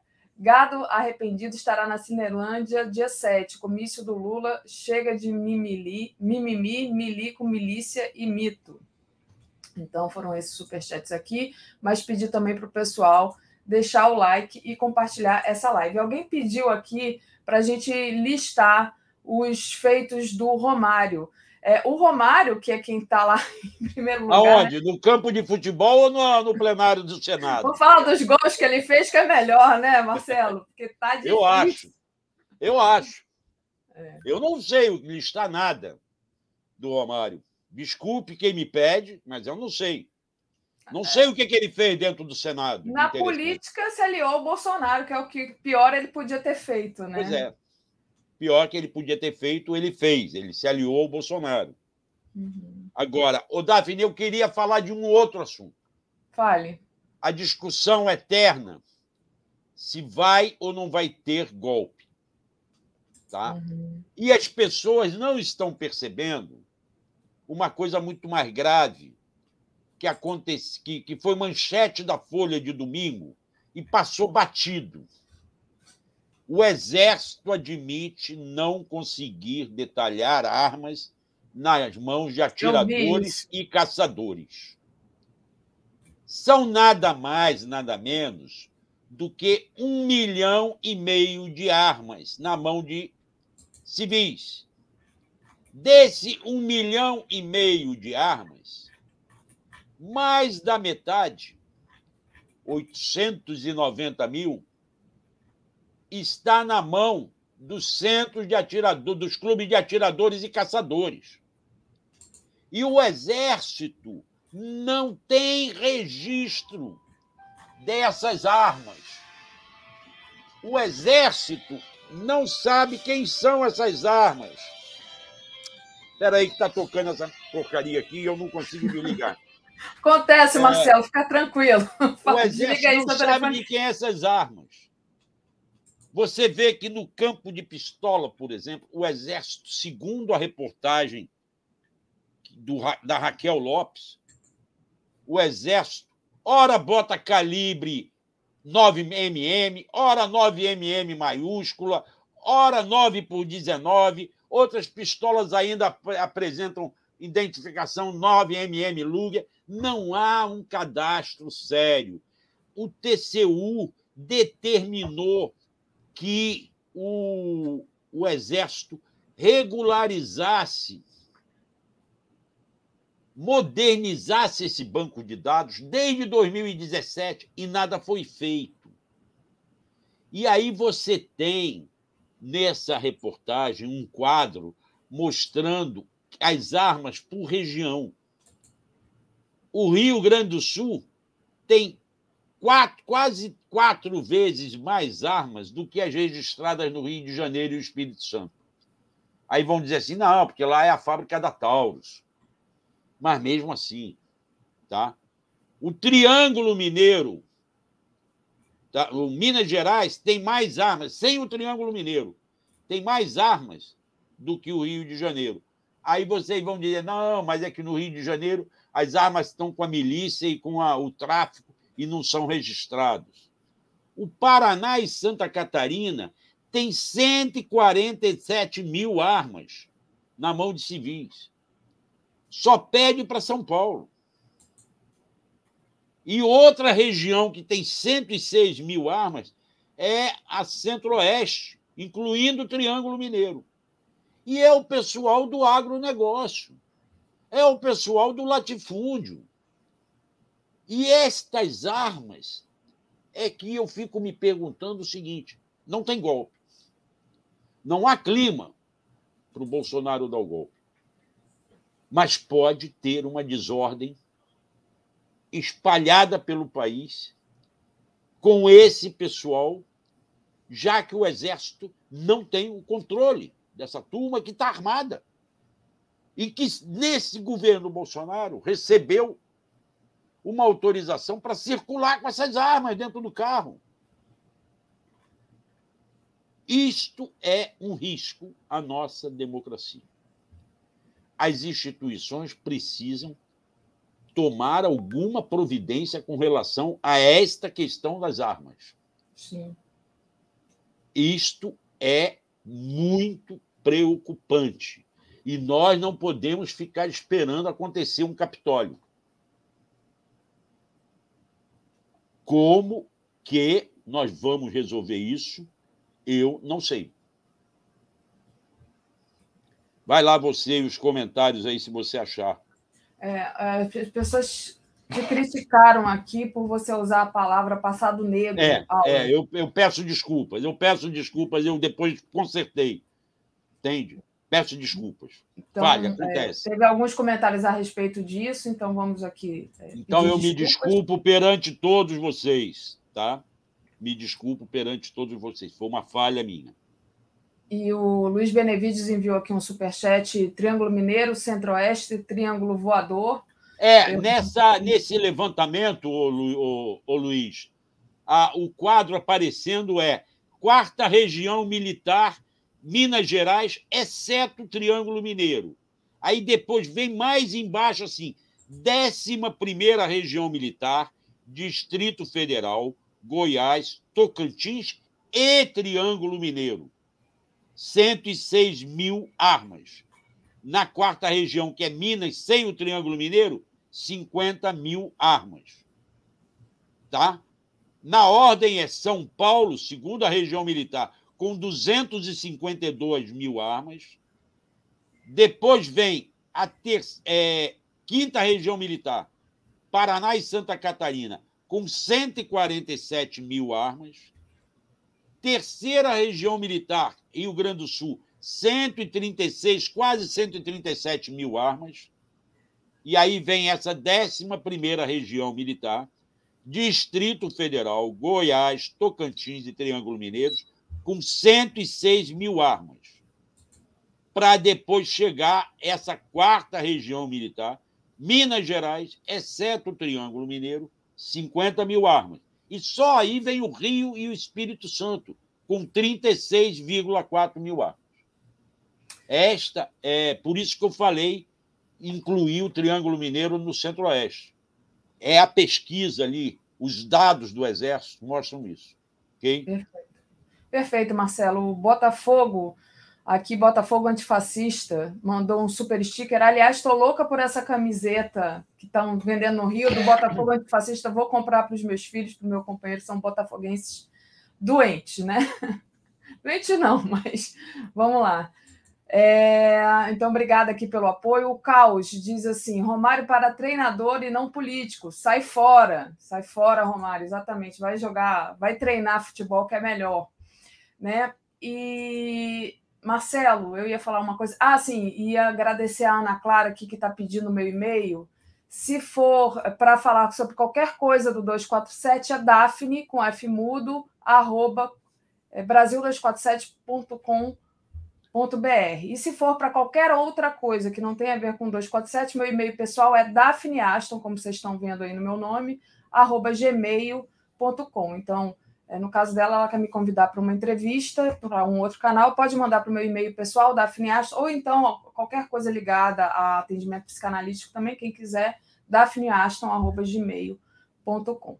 É, Marcelo, e aí o pessoal, claro, né, quando você começa a falar de arma, Rio de Janeiro e de milícia, fica preocupadíssimo aqui com a segurança do Lula no Rio, né? Espero que, eu acho que vai estar reforçado, inclusive a gente já teve é, notícias sobre isso, né, que vão reforçar a, a segurança do Lula.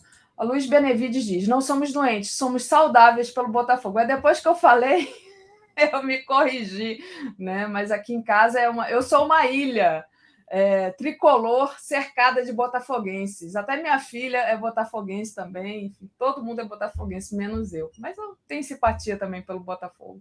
Então tá lá. Não são doentes, são saudáveis. Fala, Marcelo. Posso Olha, eu discordo. Encerrar. Eu discordo dos, dos, dos telenautas que estão defendendo que a gente arme o povo. Eu sou contra armar o povo. Eu acho que nós tem temos que... É Ontem que desarmar. teve um tiroteio lá nos Estados Unidos. Você viu que coisa é, horrível? Nós temos é que desarmar o povo.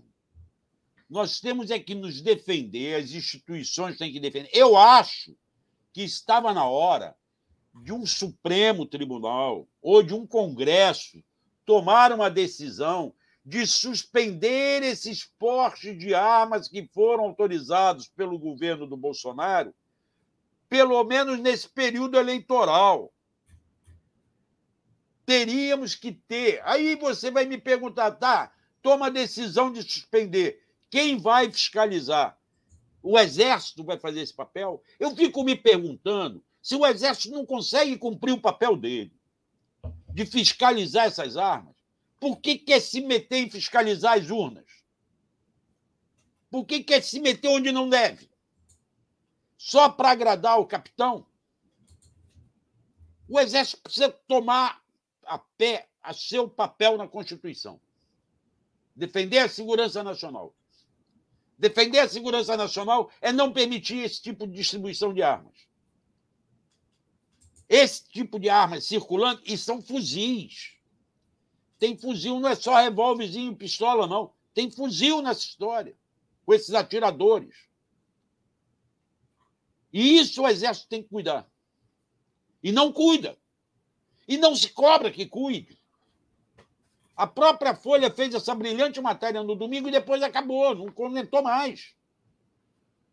Nós temos que junto cobrar isso. É. É isso.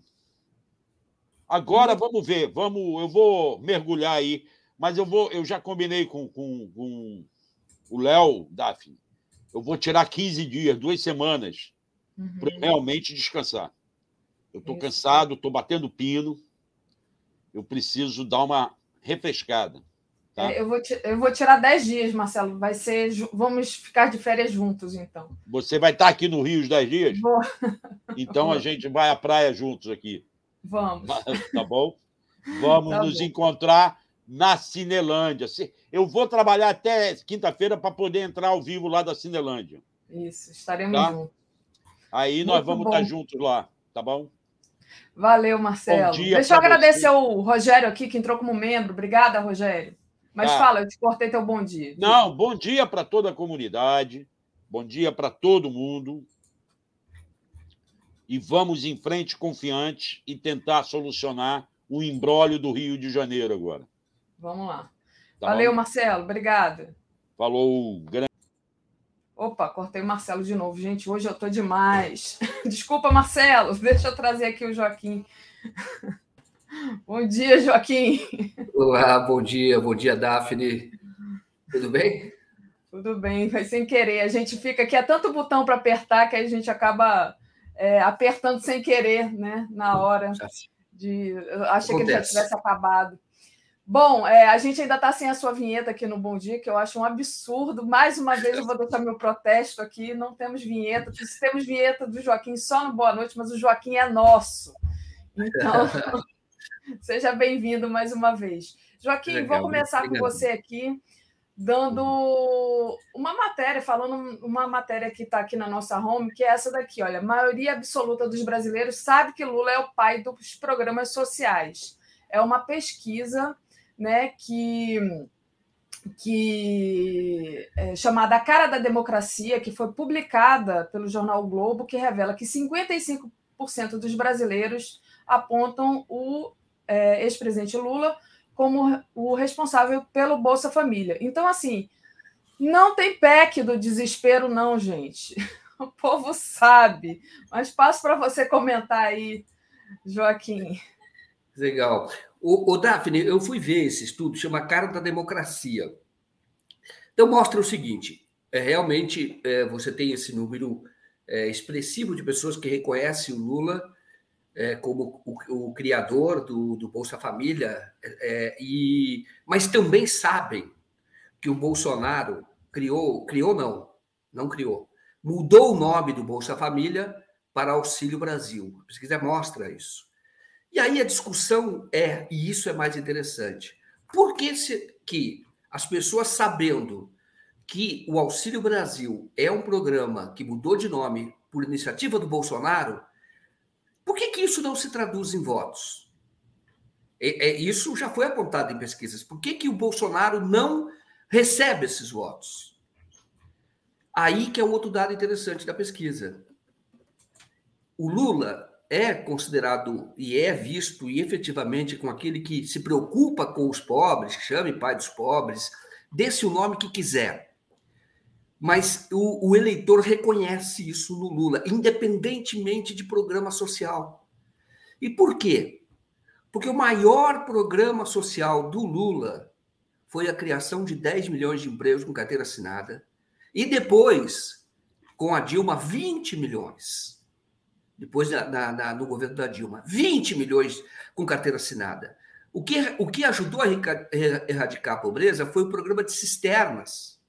O que ajudou a erradicar, erradicar, erradicar a pobreza foi o Luz para Todos. Foi programas de é, crédito barato, o, o, o, os programas de incentivo a que o filho do pobre estudasse nas universidades, como o ProUni, Fies é enfiador. Então, é um conjunto. É interessante da pesquisa é isso, porque mostra que, se você perguntar, 88% dizem não, o Bolsonaro que criou o Auxílio Brasil. E por que, que isso não está dando? Por causa disso. É, é um erro pensar que é o Bolsa Família que impulsionou a popularidade do Lula entre os que ganham menos. É um erro. Isso é que falava a direita na época, que dizia: é, o Lula ele ganha voto por causa do Bolsa Família, tá vendo? Ele não ganha voto a vida inteira, por isso que ninguém mais vai tirar o PT, etc. Era aquela conversa fiada. Só que a pesquisa mostra que não, sabe que ele criou o Bolsa Família, foi dele, a maioria sabe disso, mas identifica o Lula com outros programas sociais no sentido de, de, de, criar empregos, que não é um programa que tem um nome, mas é uma política de governo.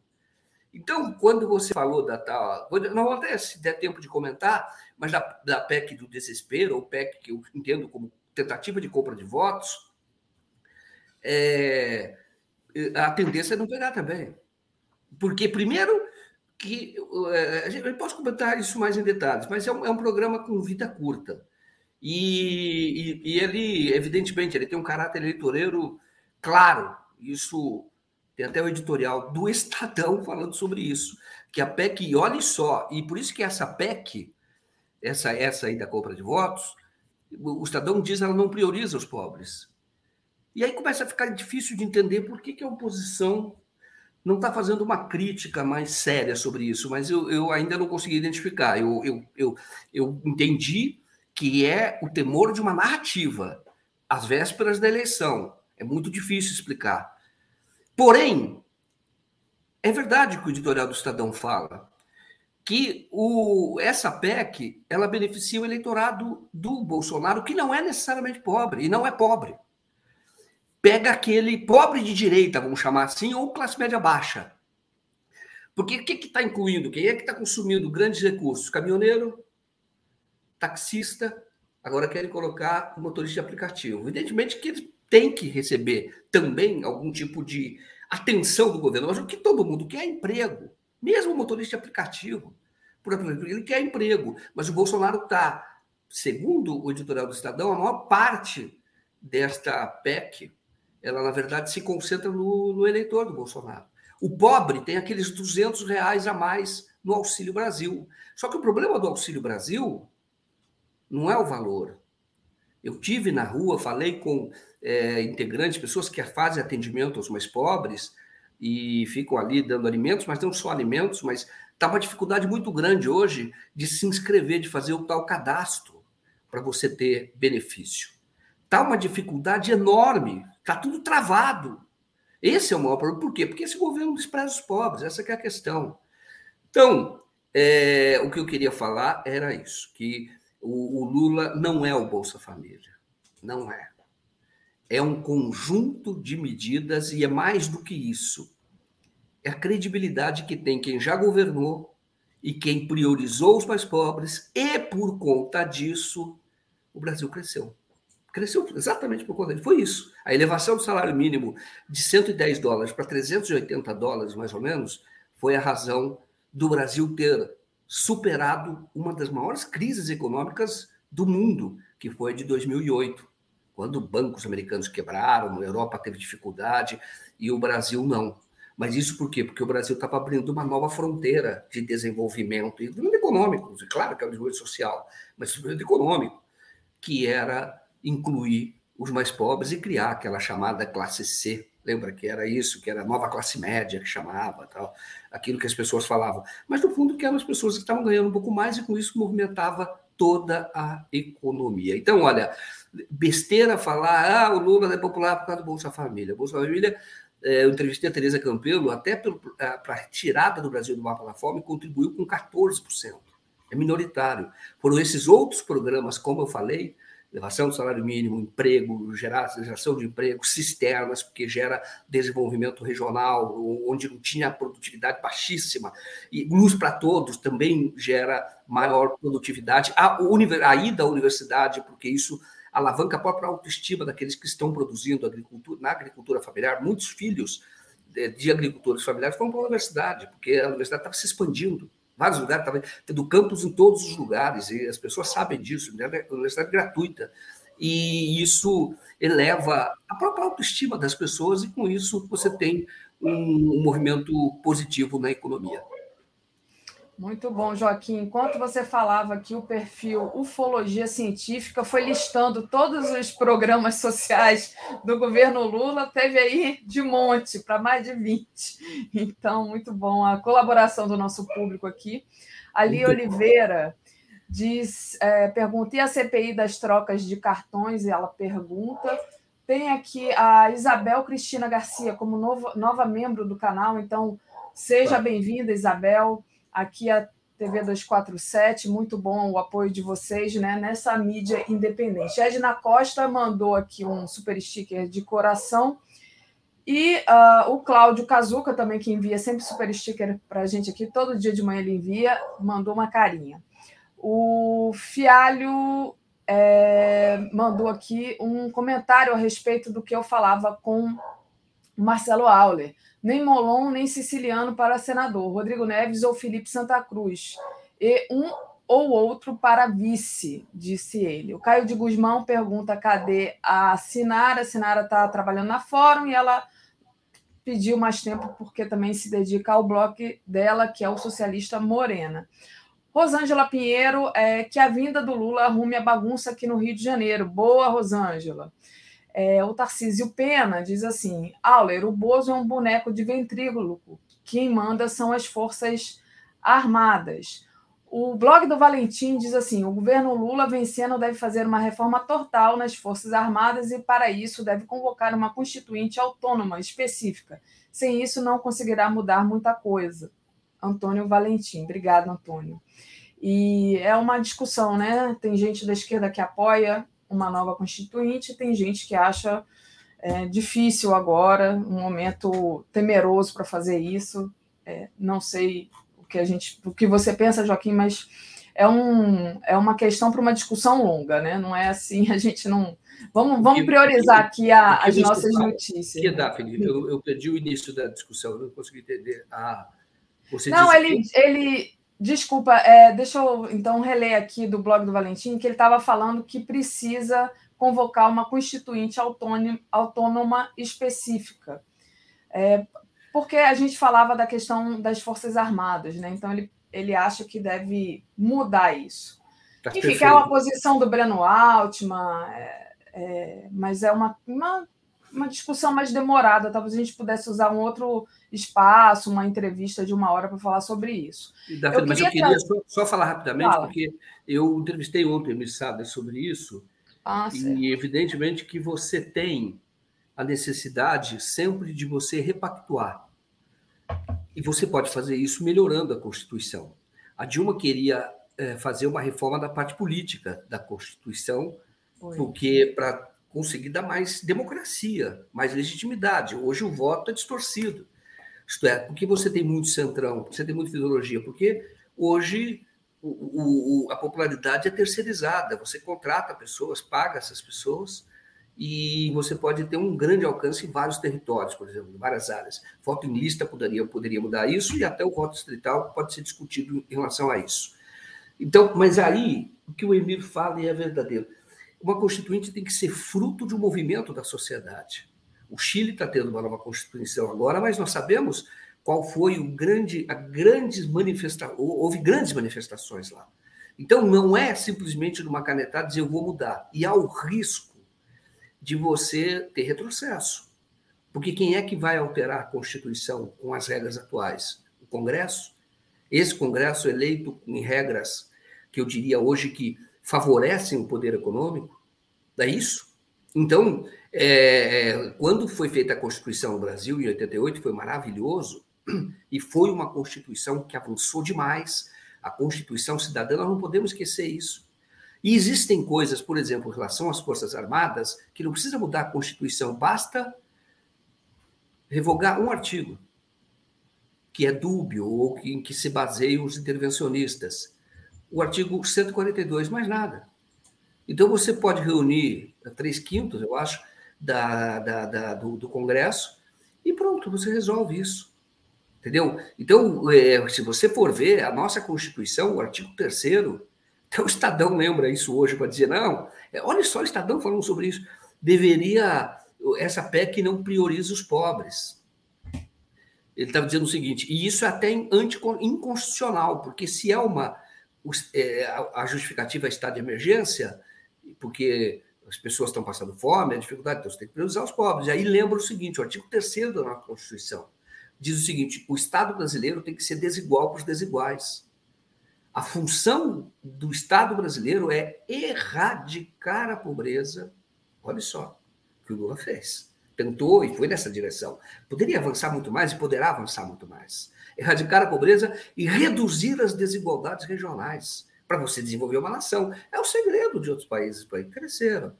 Então, é, o, é, é, eu acho que a gente, a gente não pode, sabe? Você tem um, um vamos chamar assim, você está com uma ferida, aí você vai lá amputar a perna. Não, você vai tratar a ferida. Então, na questão dos militares é isto, tá? A questão dos militares, porque essa Constituição ela não é ruim. Pode melhor, pode ser melhor? Claro que pode. Agora, ela não é ruim em relação aos militares, é só o artigo 142, e pode deixar. É porque aí é, é aí esse artigo que dá o problema. Mais nada. Perfeito. Muito bom, Joaquim. Joaquim, vamos entrar agora numa outra notícia que está na nossa home, uma outra matéria, na verdade, está aqui. É, o Bolsonaro, né? Sendo Bolsonaro, ele disse, bom, ele disse que a guerra na Ucrânia não explica a crise brasileira. Claro que não explica, né? E aí ele diz que o grande problema foi o fique em casa. A economia a gente vê depois. Então, depois de toda uma CPI da Covid, que foi ali provado quão inoperante e criminoso foi a atuação do Bolsonaro na, na pandemia, ele continua batendo a mesma tecla, né? É, é surpreendente, não, que ele não se surpreende com mais nada. Deixa eu só agradecer aqui o Euclides, é, Roberto, ele diz: precisamos de debate aqui sem Forças Armadas. Joaquim é luz, obrigada, Euclides. Mas fala, Joaquim, Bolsonaro aí falando do fica em casa ainda. É, a gente estava Joaquim Lula, a gente precisa de, de, de, luz, iluminar, mas a gente não pode é, é, ficar intimidado com, com gritos e nem entender que com lei você vai mudar. Isso é a sociedade que tem que permanentemente resistir. Esses caras querem nos amedrontar e não vão conseguir. E o que nós temos é que resistir sempre, sempre. O papel das Forças Armadas, claro, já está sendo rediscutido, viu?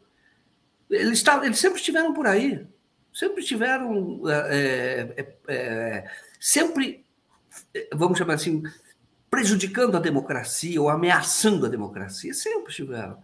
E é bom que agora a gente está fazendo essa discussão e isso é interessante, fazendo uma discussão, começa aqui na mídia independente, você vai ver, mas vai ganhar a, a, essa velha imprensa, porque hoje a velha imprensa corre atrás do que começa a ser dito na mídia independente. Sim, precisa de muito debate.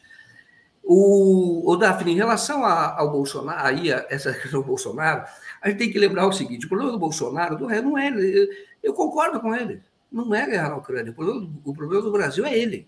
Entendeu? É ele. Não é isso, o problema é ele, entendeu? E se você quiser, se você quiser, se você quiser dados sobre isso, por exemplo, você vai falar da pandemia. Você sabe que a pandemia começa em abril, né? Março, abril de 2020 aqui no Brasil. O... Só que o Brasil já, tava, já tinha caído o PIB antes. Olha só, depois de reforma da Previdência, que retirou direitos de aposentados, coisa uma coisa complicada, que aconteceu no Brasil, uma reforma dura. Depois daquela reforma, mesmo depois dela, que, o, que o, diziam que com a reforma da Previdência ia destravar o PIB, ia ser uma coisa maravilhosa, tudo mentira. Porque naquele trimestre anterior, o PIB tinha caído. Então, o Brasil já estava em queda. O problema, o problema do Brasil é falta de rumo, de governo que não tem projeto. Ele só quer destruir as coisas que já existe e favorecer o, vamos chamar assim, aqueles empresários, empresários lumpen, entendeu? E favorecer isso, ou favorecer garimpeiro, de outra forma, favorecer aquele que extrai a madeira ilegalmente, aqueles que são violadores na área da agricultura, abusam do trabalho, abusam do trabalho, sim, exploram trabalhadores, favorecer isso. Então, não é um projeto de país, é por isso que nós estamos com essa dificuldade. Então, lembrar, não tinha pandemia, o Brasil já estava caindo. E mesmo depois da reforma da Previdência. Com o Guedes, pode olhar, veja as notícias da época. Entendeu? Então, é, o nosso problema é Jair Bolsonaro. O Brasil tem tudo para um crescimento, um novo ciclo de crescimento. É importante dizer o seguinte: ontem, é, eu, eu, vi um, um argumento que dizia o seguinte: ah, o Lula foi bem naquela ocasião, o governo dele, porque pegou o boom das commodities. Tá? Petróleo em alta, grãos em alta. E, e, e o Brasil melhorou, é, é, é, produz. Tanto petróleo, hoje exporta petróleo. Então, é, e, e veja o seguinte, aí as pessoas falam isso. Agora, o Brasil, o Brasil agora, neste momento, está num boom de commodities muito maior do que foi antes. Muito maior. O petróleo, soja também, o milho, os grãos subindo. Então você diz, então, por que, que não cresce? Como cresceu no governo do Lula? Por quê? Porque é Bolsonaro, porque é, é, é o Paulo Guedes, porque é um governo que é só discurseira. O Brasil não vai virar uma Venezuela, que pega os ignorantes e, enquanto isso, vai fazendo o saque. Para algumas pessoas, deve estar muito bem. Um dia a gente vai analisar o que aconteceu com os bilionários brasileiros de 2016 para cá. E eu tenho certeza de que vai ver que o patrimônio deles aumentou e aumentou muito. Por quê? Saque. Entendeu? Bolsonaro garante o saque com essa discussão. Não tem um projeto de país. E ele vai fazendo a destruição porque ele vai agradando o, o eleitorado dele, a turminha dele, aquela turma dele, tá? Que pegou muitos que eram antes eleitores do PSDB, mas aquela turma que sempre existiu, sempre vai existir, que, que fica em 15% da população, calculo mais ou menos. Quando teve redemocratização, continua apoiando a ditadura, quer a ditadura, etc. E cresceu um pouco porque pegou o eleitor antipetista patológico, que é muito o muito que era do PSDB. Tá? Pegou, o PSDB perdeu essa turma.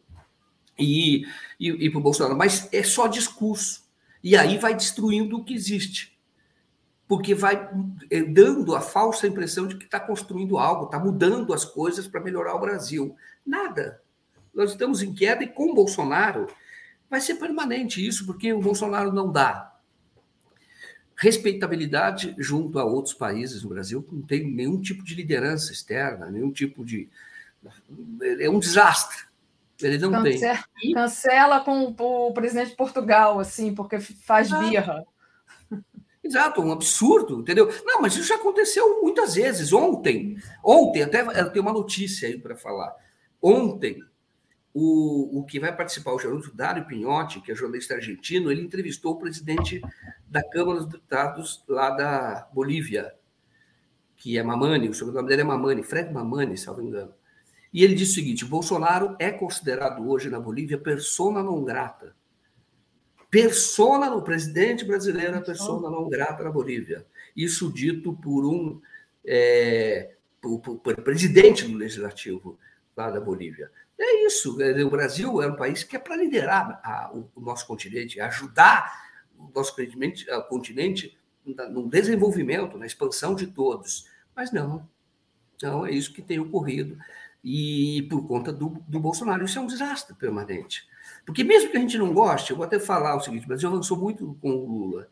Mas mesmo que você não goste do Fernando Henrique, é preciso reconhecer que o Fernando Henrique, ao mesmo tempo que fazia um projeto, implantava um projeto neoliberal, na minha opinião, criminoso aqui no Brasil, de privatização, também de transferência da riqueza do povo para mãos privadas, mas o Brasil tinha uma certa respeitabilidade. Isso tinha mesmo. Tá? E fez algumas coisas de reforma do Estado que foram interessantes também naquela ocasião, que foram mantidas no governo do Lula, depois no governo da Dilma, porque eram medidas corretas. A responsabilidade fiscal, por exemplo, eram corretas.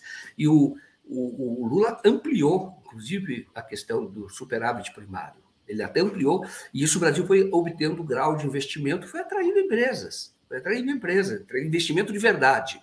E não o que está acontecendo agora, que é, na verdade, uma movimentação no sistema financeiro que é, no fundo, tirar do povo para dar para os mais ricos, um Robin Hood às avessas. Verdade, Joaquim. Joaquim, deixa eu aproveitar e agradecer aqui ao Márcio Matos, que enviou um superchat para a gente. Lembrando também que é importante deixar o like e compartilhar essa live. E quem puder, torne-se membro aí no botão tornar-se membro do YouTube ou faça uma assinatura solidária em brasil247.com/apoio. O, é, o Márcio Matos, então, disse assim: Monstrão, o livro de Hélio Silva, Ameaça Vermelha, Plano Cohen, mostra como esses discursos vêm de encontro às intervenções militares nos governos progressistas. A Valéria Mol é, pergunta aqui, diz que ficou um tempo sem assistir o 247, cadê o Mauro Lopes? Mauro Lopes agora está trabalhando na Fórum. O blog do Valentim mandou outro aqui, diz assim: essa Constituição já foi extremamente remendada. Qualquer congresso fisiologista pode mudar o que quiser, como nós estamos vivendo hoje. Convoque-se constituinte formada por movimentos populares mediante referendo popular, sugere ele. Muito, muito bom. O Dom Sebastião, me acabei de rir aqui, Joaquim. Ele diz assim: parem de criticar o Guedes. Comprei um frango em junho por R$17,90 e deixei no, no freezer. Hoje ele va vale R$24,70 valorizou quase 27%. É um baita ministro. Eu me é acabei de rir com, com essa mensagem. É verdade, né? É tudo uma questão de perspectiva. É um bom né? investimento, né? É um bom investimento, exatamente. Vão comprando aí café. Me lembra, quando ele mandou essa mensagem, eu me lembrei quando eu era criança E a gente não sabia o preço de nada, né? Antes do, do, do plano real ali, tudo mudava de preço. Tinha uma história dessa, ninguém sabia o preço de nada. Mas é, vamos lá, Joaquim, deixa eu trazer aqui um outro tema para você, que é justamente o Ciro, mais uma vez, afundado, né? Ele está completamente isolado, é, não, não tem apoio. Então está aqui, olha, na home do 247, cada vez mais isolado, o Ciro tem palanque em apenas três estados. É, é, hein? Que fase é, essa do Ciro? Mas, na verdade, é que o Ciro não compreendeu que, na verdade, a política você tem que representar alguma coisa. Não dá simplesmente para o cara chegar e falar, eu vou ser candidato a presidente. Qualquer um pode ser. É um direito. Hoje não pode ter conteúdo avulsa, mas até, na minha opinião, poderia até ter. Eu falo, eu quero ser presidente do Brasil. Tá, tudo bem. E daí? O que, que você representa? Quais são as suas forças? Qual setor do país que você está representando? O projeto Bolsonaro é, do Bolsonaro é fascista. Tem uma base. Tá? Agora, e você olha, o Lula tem uma base gigantesca. Ele próprio, há muito tempo, é assim. Olha, o, o, o Ciro é quem? Então, é, é, é, natural que haja esse isolamento. Eu até fui ver que é, hoje o Ciro, por que, que o Ciro, até escrevi isso no Twitter, mas por que, que o Ciro quer ser candidato a presidente? Vamos supor o seguinte, ele já foi governador, deputado, começou lá na, na, no partido de apoio à ditadura, ele era da juventude que apoiava a ditadura. Então você vai dizer o seguinte: então, é, hoje, com a idade que ele tem, ele está se lançando candidato a presidente, por quê? Porque ele quer marcar o nome dele, fazer uma aposta no futuro? Não pode ser, porque ele não é uma aposta no futuro. Ele é veterano, ele tem três eleições nas costas. E aí, se, se você, é, se ele for é, por vaidade, talvez haja esse componente, mas ele está comprometendo, se é por vaidade, ele está comprometendo a biografia dele. Então, se é vaidade, deveria fazer outra preocupação, ele deveria ter outra preocupação. Então, qual é o papel do Ciro? O papel do Ciro é impedir que o Lula se eleja no primeiro turno.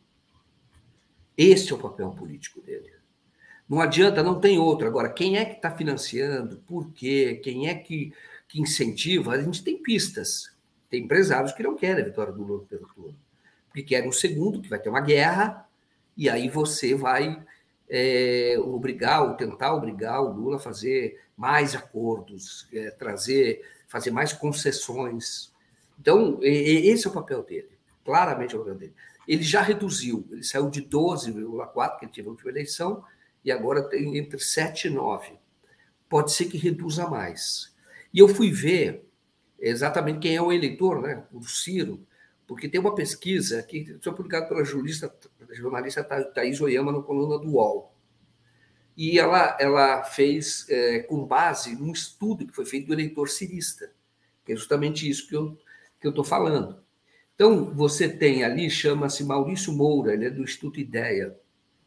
Fizeram uma pesquisa com eleitores do Ciro no Brasil inteiro, tá? Um estudo. E em cima de pesquisas, né, que já saíram, deve ter qualitativa também. Então, diz o seguinte: olha, você mudaria o voto do Ciro hoje o, o cirista, você mudaria o voto? A maior parte diz que não, tá? que está consolidada. A questão do, do voto útil. Porém, ele mesmo diz: olha, o, autor do estudo, todo voto útil começa se decide nas últimas horas, nos últimos dias, nas últimas horas. Isso pode ocorrer. E se ocorrer, é, o que diz é o seguinte: no eleitorado do Ciro, 80% rejeita o Bolsonaro.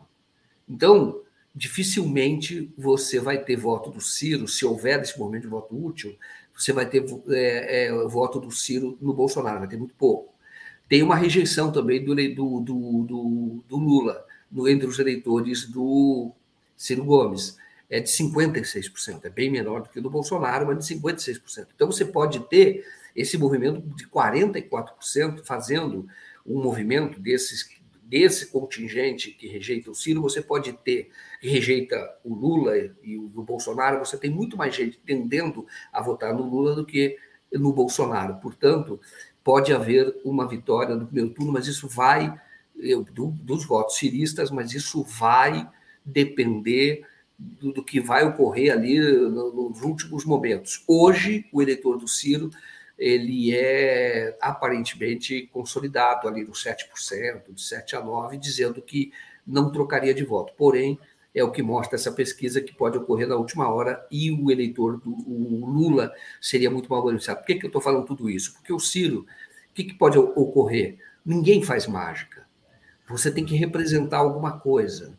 Se você, é, se ele não estiver percebendo que ele, ele já está isolado, porque os governadores do partido dele apoiam o Lula. Então, se ele não perceber isso, ele vai comprometer toda a carreira dele. E o, o Ciro tem. Carreira que eu estou dizendo, tudo que ele fez. Ele foi ministro do Itamar, foi ministro do Lula, foi, foi da ditadura, apoiava na juventude da ditadura, depois foi governador, prefeito de Fortaleza, governador. Então, é, toda a família dele tem cargos públicos ali. É, é sim herdeiro do coronelismo do cearense, do César Caos. Agora, ele pode chegar agora no futuro, passar para a história o seguinte: foi o cara que ajudou o Bolsonaro no seu, talvez, um dos seus últimos lances da sua vida, talvez, porque essas coisas mudam, dos anos da vida pública, quando o Lula poderia ter vencido no primeiro turno e não venceu porque o Ciro insistiu numa candidatura que só tinha uma finalidade: impedir a vitória do próprio Lula, portanto, favorecer Jair Bolsonaro, que é o que ele quer ir para o segundo turno. É o que ele quer. Então, é, é lamentável que o Ciro não tenha acordado para isso, e se, tem, e se acordou, é, é que ele continue fazendo esse jogo, porque isto vai, como eu disse, comprometê-lo, vai comprometer a biografia dele. É um direito das pessoas votarem no Ciro, é um direito dele manter a candidatura, só que ele tem que pesar o que, que vai, os efeitos disso, a consequência disso para a própria carreira dele, para a carreira que eu estou te falando, para a história dele o, o, eu diria que hoje, um gesto de muita grandeza, e para evitar, né, viraria a história de muita grandeza do Ciro, seria é, apoiar aquilo que tivesse a possibilidade, nesse caso é a chapa do Lula e do Alckmin, apoiar é, para vencer o fascismo no Brasil, apoiar essa frente democrática. É, é o que eu penso e, e é o que eu mostrei, é isso, você não tem uma justificativa política para a candidatura do Ciro, exceto ajudar o Bolsonaro. Com certeza, Joaquim. Eu acho que todo mundo concorda, isso aí já está mais do que provado. E esse, esse aconselhamento aqui que você traz, acho que já deram várias vezes para o Ciro, já, inclusive tem aquele programa lá do. Do, do que, que você fala? Não, aquele. Agora esqueci. Vou aqui, deu um branco. O Gregório, né? Fez aquele programa, deu toda aquela celeuma, enfim. Mas queria te agradecer demais, Joaquim, pela participação hoje. Ah, o João Pedro está pedindo aqui para eu ler o comentário dele, mas eu já perdi o comentário, João Pedro, mas era te abraçando e dizendo que tem orgulho de ser seu amigo e que esse ano promete, né, João Pedro? Promete Sim. mesmo. João Pedro é um querido aqui nosso. Obrigado, Muito Joaquim. Bom. O João Pedro, o João Pedro deu uma virada na própria vida dele. Ele, ele, ele mesmo conta. Ele falou: Eu me arrependo de ter apoiado a Lava Jato lá atrás, virou e hoje filiou o Partido dos Trabalhadores, foi uma opção dele tá? e está fazendo política. E, e, e, ele mesmo diz que o 247 ajudou muito na formação política dele. Parabéns, viu, João Pedro? É um orgulho tê-lo como amigo, tá bem? Muito bom. Valeu, Joaquim. Obrigada. Valeu. Comentário de Tereza Cruvinel. Oi, Tereza, bom dia. Bom dia, Daphne, preparando para sair de férias, né? É, não, só amanhã ainda trabalho. Ah, amanhã você ainda trabalha. Amanhã, amanhã já ainda estaremos aqui. E é, é... em Alagoas tendo umas chuvas, né? Morreram Menina, pessoas. Nossa, as imagens são terríveis, assim, a, chuva levando as casas, entendeu? Criança, gente idosa em cima dos telhados, é muito pois é, triste. É, essa muito... coisa do Nordeste, quando não se sofre com a seca, se sofre com a chuva, né? É.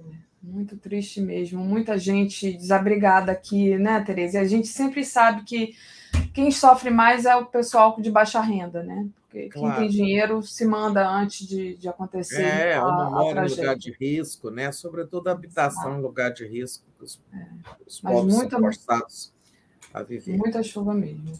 A Lia Oliveira diz: vou tentar cansar menos as cabecinhas amigas aí. Não sei do que, que a Lia está falando. A Lia tá, olha, a Lia vai mandar superchat, eu vou ler na hora, porque ontem ela me cobrou que eu perdi um superchat dela. Mas, Tereza, vamos lá, vamos aos nossos assuntos, né? Vamos falar da PEC do desespero, né? Tem uma operação de guerra aí é, para o pessoal governista aprovar a PEC do desespero amanhã. É, o relator vai tentar fazer as mudanças no texto, você já até falou rapidamente sobre isso ontem, né? Que é estender o vale gasolina dos taxistas a motoristas de aplicativos, quer dizer, não só os taxistas vão receber, mas os, as pessoas que trabalham com aplicativo também. E suprimir o estado de emergência. E, é, enfim, tem aí o Lira, né, que se faz presente. Então, vou passar para você dizer quais são as expectativas para essa PEC do desespero. Pois é, como todos nós sabemos, ela pode ser apelidada também de PEC da compra de votos, a PEC do suborno aos mais pobres, é, kamikaze, qualquer coisa. É, kamikaze porque ela está destruindo as contas públicas, né? É, mas passou no Senado e agora, com esse relator ameaçando incluir é, os motoristas de aplicativos e mexer, é, retirar do texto o, decreto de estado de emergência, né, a instalação, a instituição de um estado de emergência, o governo está em polvorosa, porque o Bolsonaro ele quer começar a pagar esses benefícios no dia 30 de julho, né, para começar a surtir efeito eleitoral, ele imagina, né? Auxílio Brasil aumentado de 400 para 600, mil reais para os caminhoneiros, né? e mais outras vantagens lá, 200 para os taxistas, etc. É, o governo não quer que isso seja incluído, porque quando um projeto de lei ou uma emenda constitucional é alterada em uma casa, ela tem que voltar à casa de origem, no caso é o Senado, para que a mudança seja confirmada. Né? Então, o governo quer votar do jeito que veio, é, sem que os deputados mexa uma vírgula no que os senadores já, já votaram, né? para que logo, logo isso seja regulamentado. É, o Ministério da Economia vai ter que baixar as regras, o Ministério do Trabalho, como é que paga os taxistas, como é que se aumenta o bom, aumentar o valor do Auxílio Brasil não é difícil, né? porque o programa já existe, mas eles vão ampliar o número de beneficiados também. É um jogo pesado, gente, para o Bolsonaro ganhar voto, né? É... Vai ter efeito? Até hoje não teve, porque o Lula ganha de 56% a 20 e poucos, é, tem um número ali, acho que é 23 do Bolsonaro, entre os que ganham até dois salários mínimos, portanto, entre os que recebem é, é auxílio do governo é, até agora não surtiu efeito. Mudar de 400 para 600 vai surtir? Eu acho que não, porque a inflação está comendo todo o ganho. As pessoas aumentam, sabe, vão colocar 600 no bolso, mas vão comprar menos do que comprava com 400 alguns, alguns meses, né? A inflação está correndo tudo. Surgiu uma pesquisa aí da, comendada pela Folha de São Paulo, e ela diz o seguinte: que 55% sabem dos entrevistados né, nessa pesquisa, é, que foi Lula que criou o Bolsa Família. Por outro lado, 74% sabem que foi o Bolsonaro que criou o Auxílio Brasil, ou transformou o Bolsa Família em Auxílio Brasil. Né? E nem por isso o Bolsonaro tem 74% de apoio entre os que recebem benefícios. Né? Ou seja, eu acho difícil que venha aí eh, esse benefício para o é, benefício eleitoral para o Bolsonaro. Né? Esse pacote custa, gente, esse pacote custa 40, quase 42 bilhões de dólares. Oh, desculpa, de reais. É, desde que o governo começou a fazer, a aprovar medidas, né, leis, emendas e tudo mais, para enfrentar a anemia eleitoral do Bolsonaro, né, o custo total vai chegar a 250 bilhões, porque aí eu não estou falando só deste pacote aí que está sendo votado. por exemplo, teve o, o governo renunciou né, a, ao, ao PIS/COFINS sobre combustíveis. Isso teve um custo, é o governo abrindo mão de dinheiro. Quando ele está abrindo mão de receber, ele está perdendo, né? E muitas outras medidas já aprovadas, sobretudo nessa área de isenção e tudo, outros benefícios concedidos, etc. Só que esses benefícios, eles é, estão custando também aos estados, né? Por exemplo, o rebaixamento do ICMS é, que agora tem que, sobre combustíveis e energia, que pode, pode chegar no máximo a 18%. Alguns estados cobravam bem mais de imposto.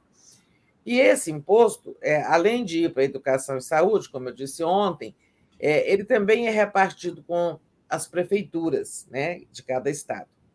Resultado: os prefeitos estão em pé de guerra. Hoje, a Confederação Nacional dos Municípios é, está com mil prefeitos aqui em Brasília que vão fazer protesto aí na esplanada, dizendo isso, que é, não é possível o governo ficar criando benefícios com a custa dos estados e municípios, que isso está prejudicando muito eles, né, muitíssimo. Mesmo essa medida agora, que transfere 2 bilhões e meio para os estados e municípios, é, para os municípios bancarem a, prefe... a concessão de passagem gratuita para idosos. Né? É, mas os, o, os, prefeitos estão dizendo só que os 2 bilhões não vão é, ser suficientes para a demanda. Aí tem uma fila enorme de idosos pedindo passagem, é um direito que eles conquistaram no Estatuto do Idoso, querem visitar um parente numa cidade e vão lá pedir a passagem de graça né, a, passagem, a empresa concede e recebe da prefeitura. O dinheiro que o governo federal está dando não é suficiente para a demanda, aí acaba saindo do cofre da prefeitura. Temos aqui hoje, então, mil prefeitos em pé de guerra. Mas lá na Câmara, o governo segue tocando o rolo compressor do, do presidente da casa, o Arthur Lira. O que isso significa? É queimando etapas, né? votar na, votar na Comissão de Constituição e Justiça hoje, passar por uma comissão especial, chegar ao plenário amanhã, no máximo quinta, votar a emenda em dois turnos, né? Isso tudo para que ela seja promulgada semana que vem e o governo comece a preparar o pagamento dos benefícios para o fim do mês. Então, esse é o jogo. Ainda tem a situação da oposição. Né? A oposição é, critica, né? aponta o, essa natureza eleitoreira desse conjunto de medidas, mas não vai votar contra. Né? Exato. Porque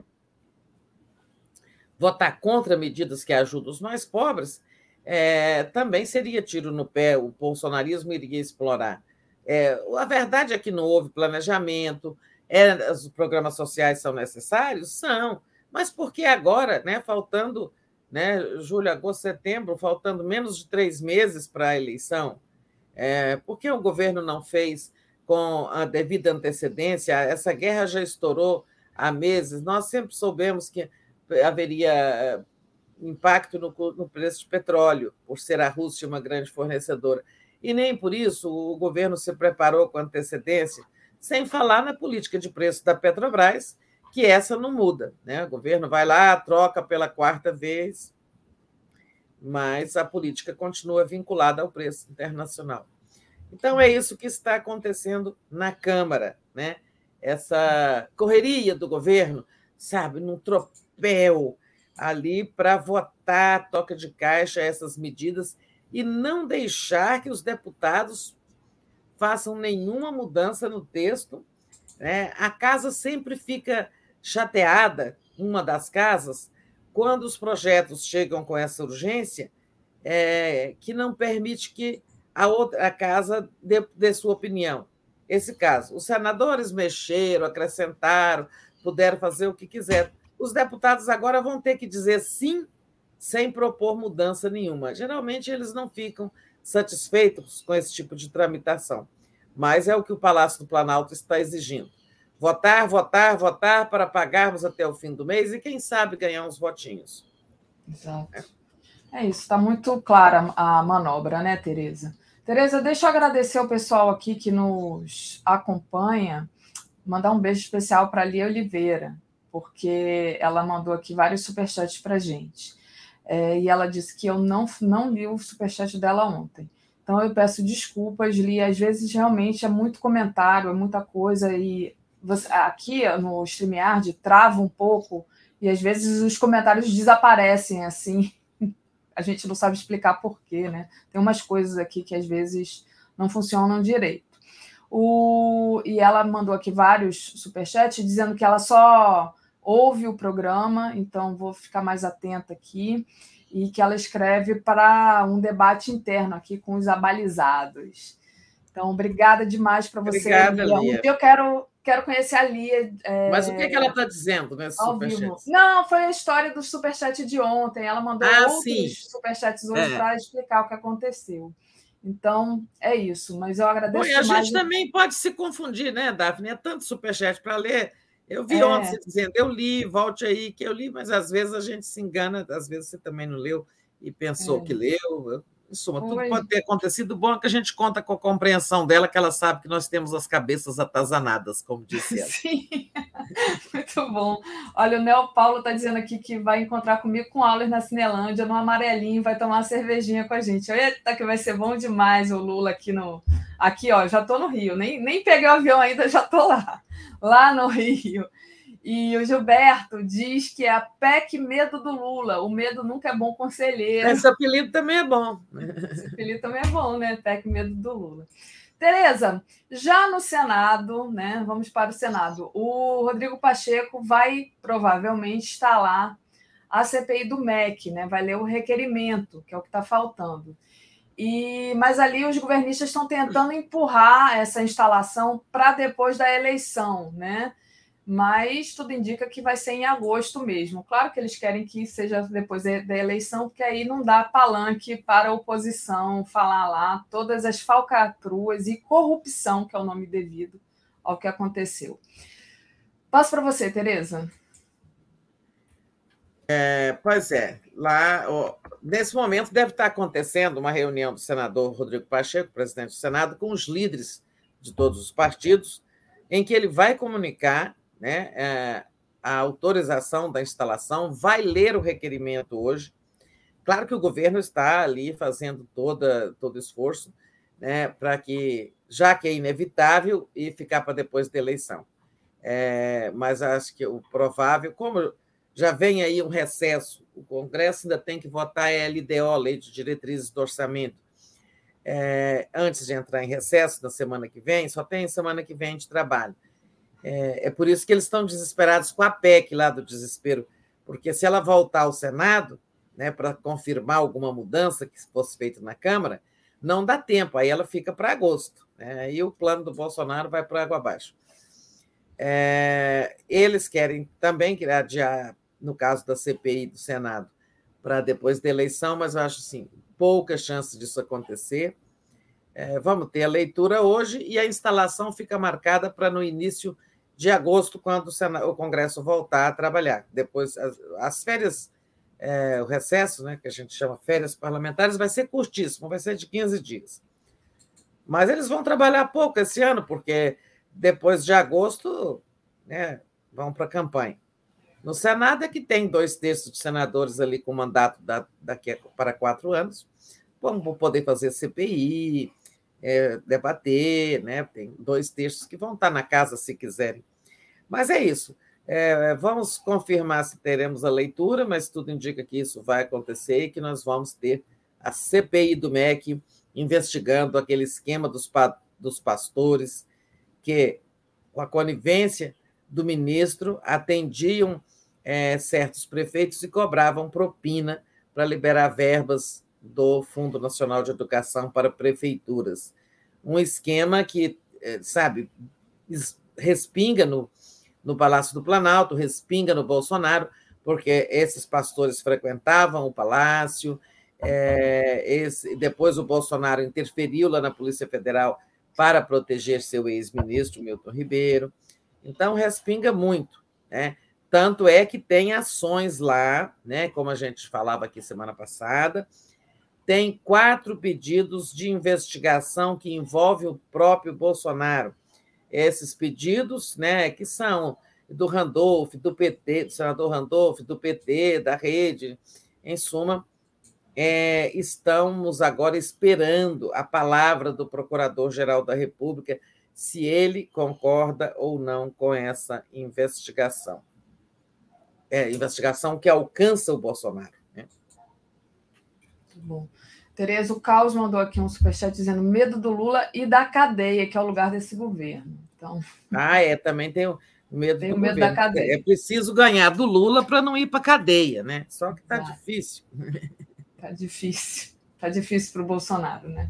Mas está difícil mais para o povo brasileiro, está muito difícil mesmo. Muito mais. Tereza, vamos lá. Hoje o Lula vai prosseguir com as suas conversas com o empresariado, né? Ele tem, ele vai almoçar hoje na Fiesp. Oi, diga. Olha, antes da gente passar para o Rio, para o Lula, só para esgotar esses assuntos do Congresso, da agenda parlamentar, deixa eu falar um assunto aqui que não está no nosso roteiro. É, hoje tem uma coisa importante, porque eu sei que o nosso público tem muito apreço por esse assunto que é a cultura. Né? É, hoje, antes de, de, da votação, da tentativa de votar, a, a, a PEC do desespero ela vai ficar para o plenário só amanhã, porque ela está lá nas comissões. Né? Enquanto isso, o, Senado, o Congresso, aí numa sessão bicameral, né, quando reúne Senado e Câmara juntos numa mesma sessão, o Congresso reunido deve apreciar vetos do Bolsonaro. Tá? É, e tem três vetos que são muito importantes.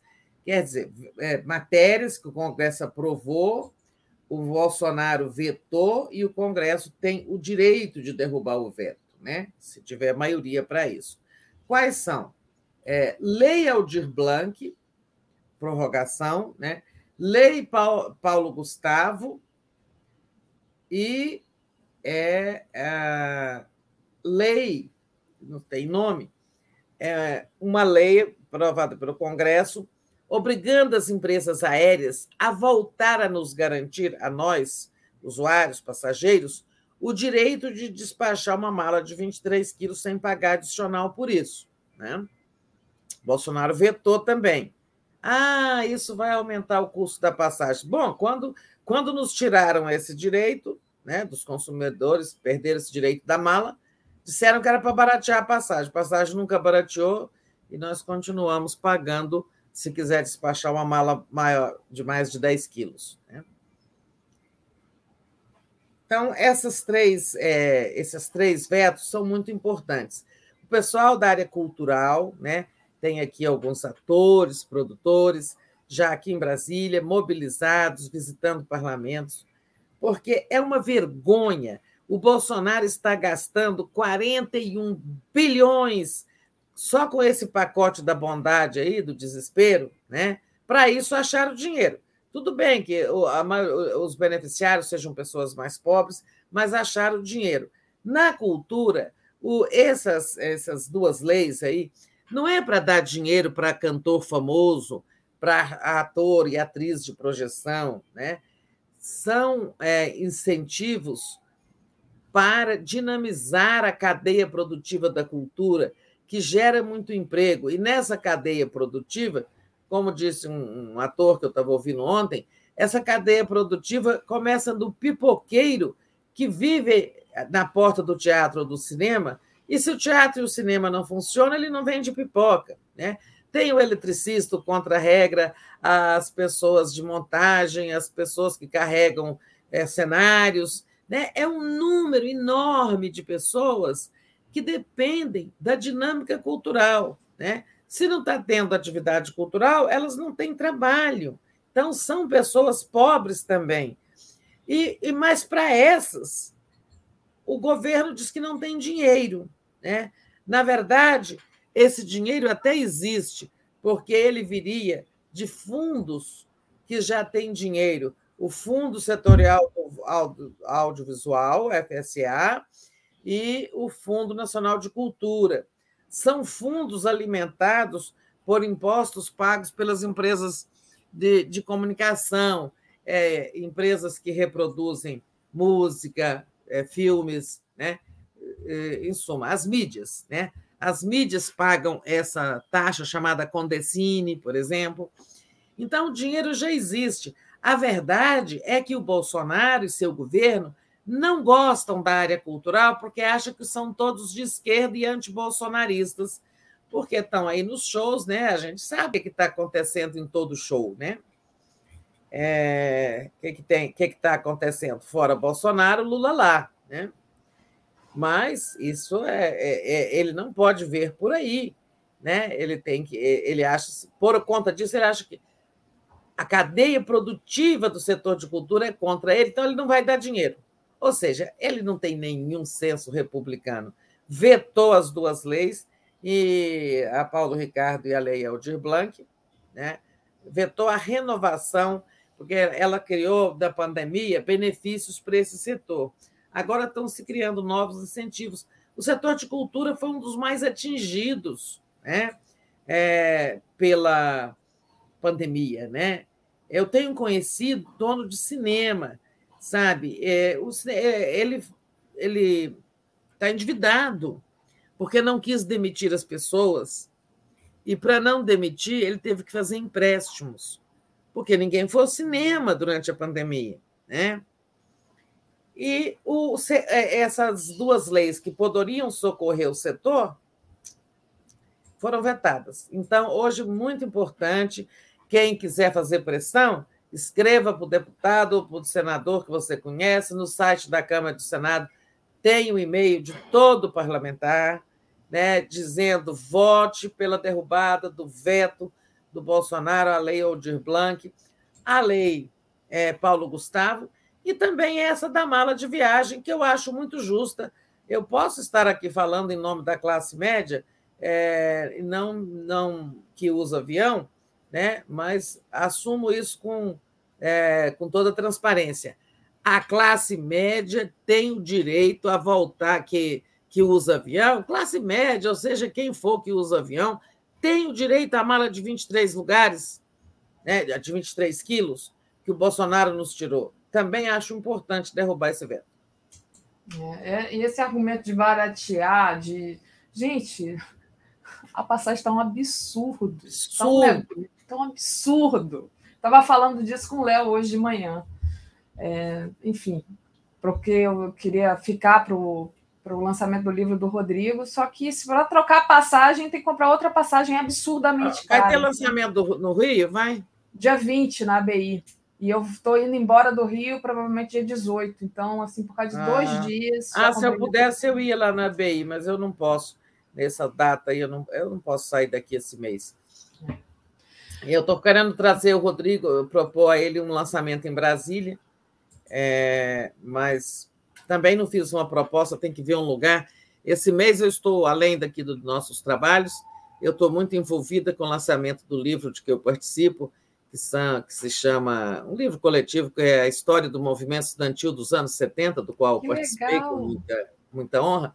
Então, é, vai ter aqui o lançamento desse livro e assim, dezenas de ex-lideranças estudantis do movimento estudantil vêm para Brasília, vai ter muita atividade aqui, cinematográfica e tudo mais, é lançamento de livro, debates. Então, essa semana. Agora fiquei eu... com vontade de ir para Brasília também. Pois é.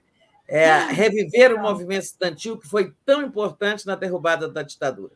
Mostra esse livro aí depois, Tereza, aqui. Pega ainda não tem ele físico, ainda não chegou. Ah, tá. É. Tá bom. A gente mostra.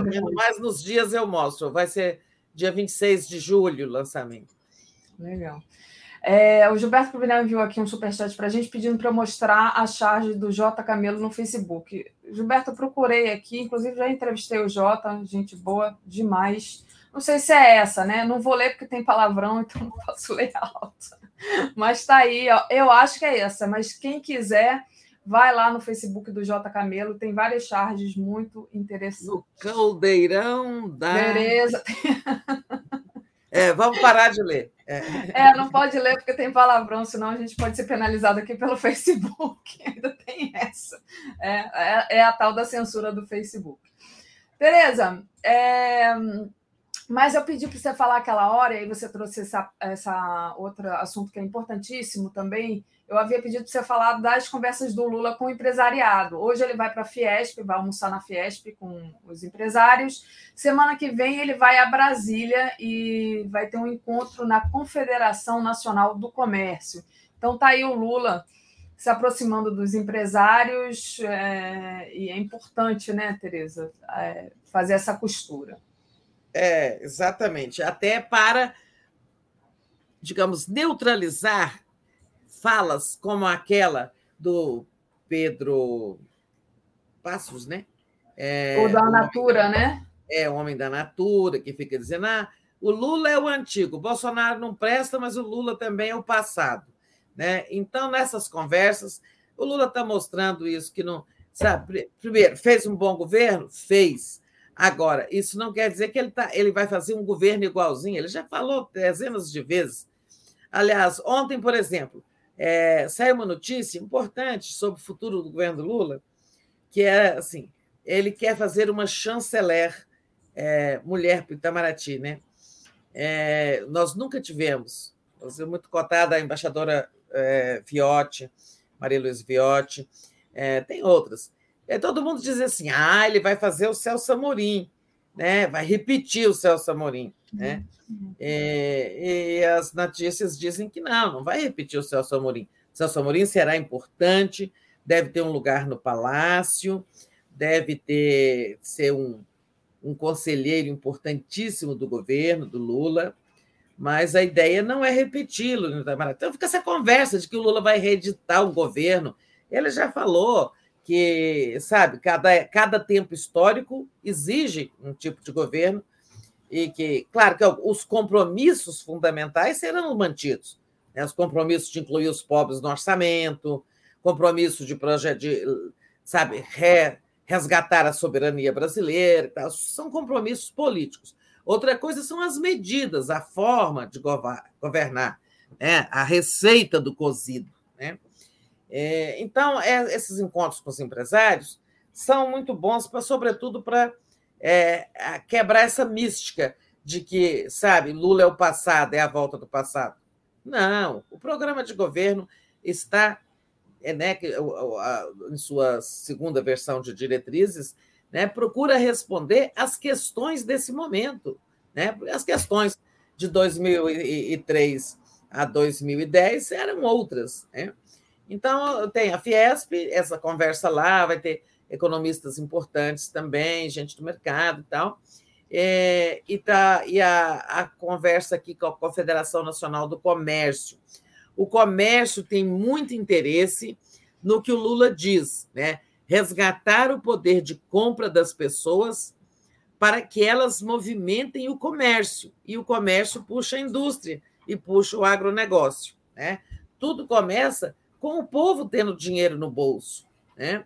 O comércio está muito atento a essa fala do Lula, a essa ênfase que o Lula dá na importância de, sabe, elevar a renda, distribuir a renda, combater a pobreza, combater a pobreza de fato, né? gerando emprego e não apenas socorrendo ah, os necessitados. Socorrer é importante, mas o Estado tem que ter outras medidas né, de eh, incrementar a economia para que as pessoas ganhem, para que as pessoas se empreguem e possam consumir. Então, é só um registro, o Lula prossegue num caminho correto, ao mesmo tempo, né, Daphne, que cuida de palanque, de articulação, de alianças e tudo mais, que é o que ele vai fazer no Rio. Exatamente. Deixa eu só agradecer, já, a gente já começa a falar do Rio aqui, o pessoal que compartilhou e deu like aqui na live, muito importante.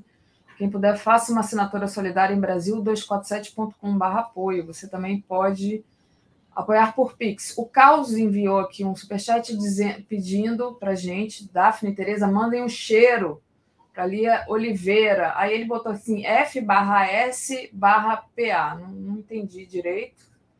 É, mas, enfim, o cheiro Lia F barra AS barra PA. Às vezes eu me perco aqui nessas abreviações, né? O pessoal faz muita abreviação. PA Pará, né? Não sei se PA de Pará. É, não, mas tá com letra minúscula, não sei. Enfim. Tá bom, depois ele explica para nós. É, vamos embora. É. Edna Costa mandou aqui um super sticker, e aí vamos entrar no Rio, né? Rio, importante aí o Rio, porque o Lula vai chegar lá tentando, como eu disse mais cedo aqui com o Marcelo, arrumar essa bagunça que está no Rio de Janeiro, né? Tem a questão do Alessandro Molon, que está querendo manter a candidatura né, para o Senado. É, o Freixo já pediu para ele é, retirar, mas hoje, o, ontem, não sei, o Molon disse que ficou surpreso com a posição do Freixo, né? Porque é a posição. Não esperava. Pedir, é, que, que o partido respeite os acordos com o PT, né? E teve também apoio do PCdoB e da Rede ao candidato do PDT, o Rodrigo Neves, né? Que Rodrigo Neves que está apoiando o Lula. Rodrigo Neves, que é do PDT e que apoia o Lula, né? Então, parece aquela música do Chico é, Buarque. É, ele está dizendo que continua apoiando o Ciro, mas que, como tem lideranças do Lula que apoiam ele, ele irá nos atos do Lula, nos atos é. pró-Lula, ou seja, Não ele está apoiando, é, sem dizer que deixou de apoiar o Ciro, né? Isso. Olha, Daphne, lá no Rio está por conta dessa bagunça entre PT e PSB, é, sabe, o Molon insistindo na candidatura ao Senado, embora o acordo fosse cabeça de chapa, Freixo do PSB. Senado, PT, André Siciliano. Né? Mas aí essa confusão acabou produzindo um outro resultado. Quando eu fui ao Rio em maio, né, se não me engano, é, para a posse da ABI, né, que eu sou do Conselho é, Consultivo, eu encontrei algumas lideranças da esquerda do Rio é, e que me diziam o seguinte: eu até comentei isso no Boa Noite com o Rodrigo Viana, falei, ó, tem um movimento em direção ao Rodrigo Neves. As pessoas do PCdoB, né, e de outros partidos que apoiam Lula acham que o Rodrigo Neves é um candidato melhor do que o Freixo, tá? porque ele penetra mais no interior e tudo mais. Né? O Rodrigo Neves tem o seguinte discurso: o Freixo era oposição ao Lula, o Freixo não tem experiência administrativa, eu tenho, porque fui prefeito de Niterói, né, muito bem avaliado, e o Rio de Janeiro está um caos precisa, assim como o Brasil, para ser reconstruído, precisa do Lula, que tem experiência, o Rio também precisa de quem sabe governar. Olha, um discurso. É, um discurso que pega, né? Tem, tem seu sentido. E, por outro lado, o Cláudio Castro, que é o, o candidato bolsonarista, vai dizer: o Rio precisa de gestão, eu já estou no cargo, vou continuar fazendo e tal e tal. Né? É, e o, o Freixo realmente é um parlamentar, pessoa de posições corretas, mas ele tem esse problema de não ter experiência administrativa. Ele nunca governou, nunca esteve no executivo, né? Esse movimento lá já tem até o nome, é Rodri Lula, né? O Molon, claro que se ele não for para o Senado, ele vai para ser deputado federal. Ele é um excelente deputado federal. Né? E o, o apelo que o Lula vai fazer é isso: olha, você é um puxador de votos, é, precisamos de você na Câmara e tal. Mas o que eu estou dizendo é isso. Essa teimosia do Molon, por isso que o Freixo agora quando ele está vendo o movimento de uma parte da esquerda em direção ao Rodrigo Neves, ele correu para defender que o Molon retire-se dessa disputa, deixe fazer, é, prevalecer o acordo inicial, porque ele está vendo que ele, Freixo, pode ser sacrificado. Né? Eu sou o Rodrigo Lula, olha aí a Mônica Silva. A Mônica Silva. Então, é, essa é a grande novidade lá no Rio. Né? É a esquerda querendo derrubar o Freixo e trocá-lo pela candidatura né, do Rodrigo Neves. Por outro lado, o Rodrigo Neves também tem sua dificuldade, porque ele é do PDT. Teoricamente, ele apoia o Ciro, né? como ele continua dizendo. Eu apoio o Ciro, é meu partido e tal. Só que eu não posso recusar o apoio de partidos que apoiam o Lula.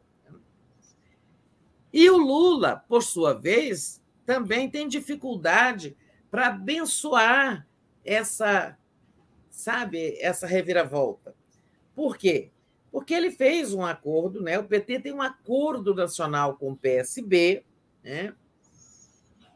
E esse acordo nacional, que resultou na formação da chapa com a Alckmin, que se filiou ao PSB, esse acordo pressupõe aliança entre os dois partidos nos estados. Né? O PT está apoiando o PSB é, em vários lugares. Né?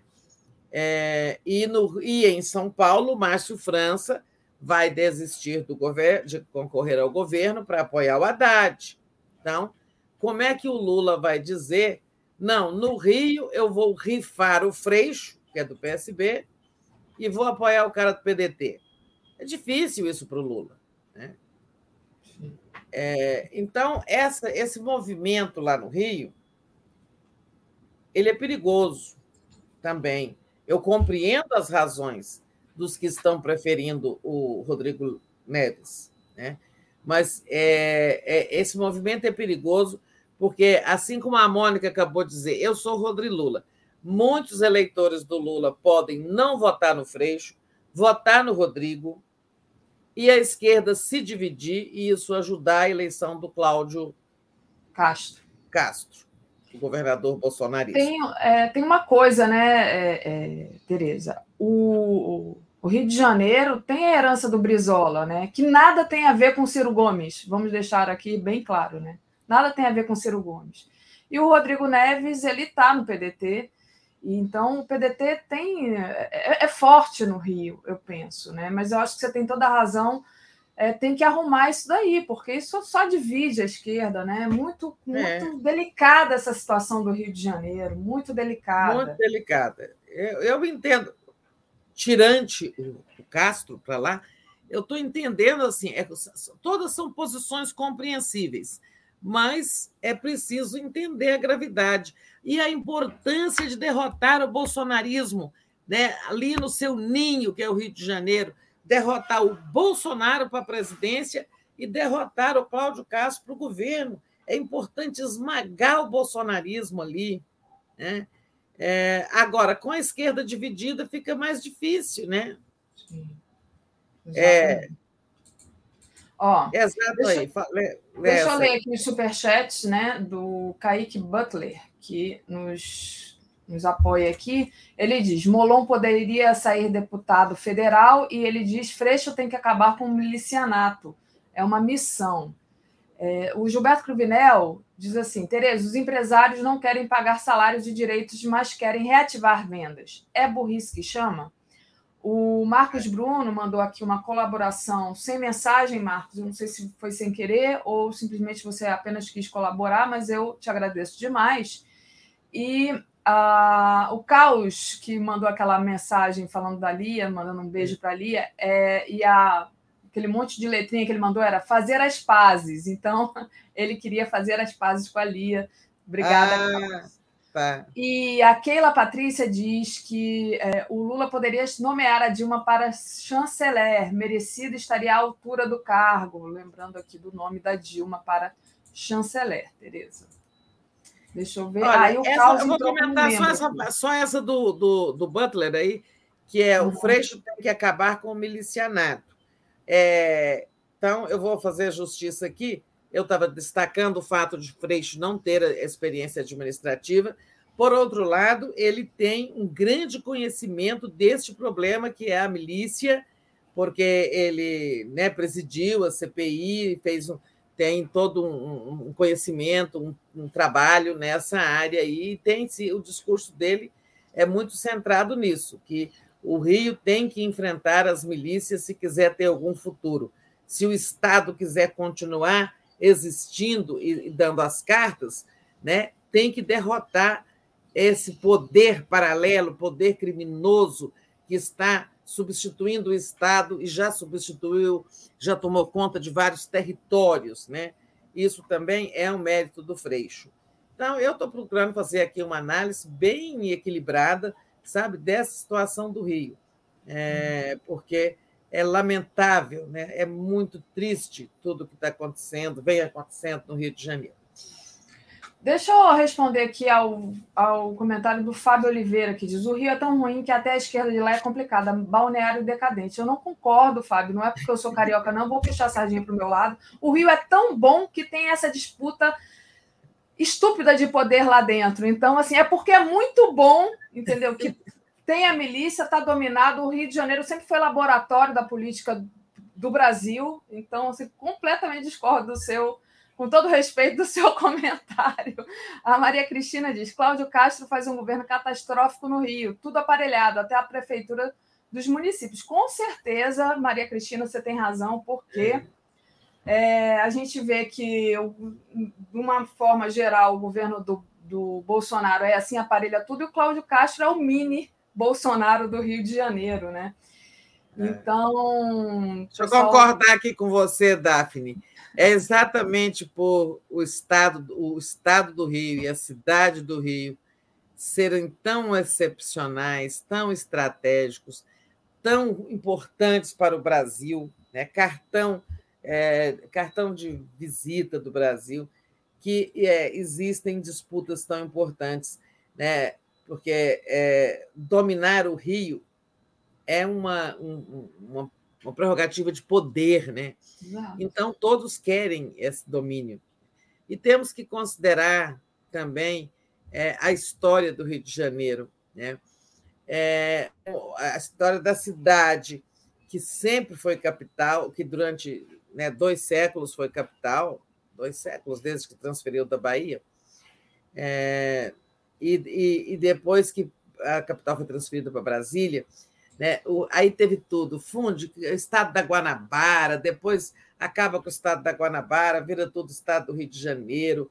Né? O Rio tem, assim, ele tem historicamente nos últimos anos passado por nas últimas décadas, né? passado por muitas é, por muita desorganização institucional, né? Bom, e tem também a história de uma elite, né? É, de uma, essa elite de direita muito ruim que tem no Rio de Janeiro. Mas a gente não pode dizer isso, não, que o Rio é tão ruim que até lá surgiram as milícias. Aliás, as milícias agora diz que estão indo para São Paulo, né?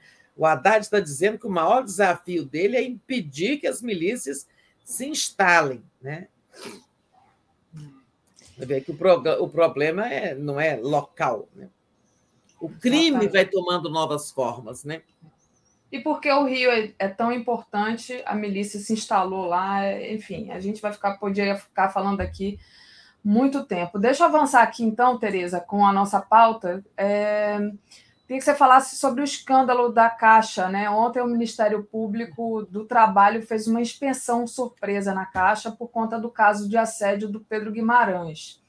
É, a mulher do Pedro Guimarães, do assediador, do estão chamando ele de tarado da Caixa agora, né? Manuela Pinheiro, numa rede social, ela falou e disse que é, querem destruir, abre aspas, né? Querem destruir nossa família. E é, a gente também tem para comentar a nova presidente, que é a Daniele Marques, né, que está afastando ex, os ex-auxiliares do Guimarães. Né? Bolsonaro não é nem com ele, né? Não quer que esse assunto pegue nele.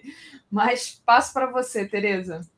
Bolsonaro, né, ontem perguntado sobre esse assunto, disse: foi afastado o presidente da Caixa. Está respondido? Ou seja, não falo mais. Depois ele se corrigiu, pediu para ser afastado. É, que, na verdade, ele foi afastado, mas combinaram que seria né, como pedido de demissão. Ou seja, não me perguntem sobre esse assunto. Está respondido?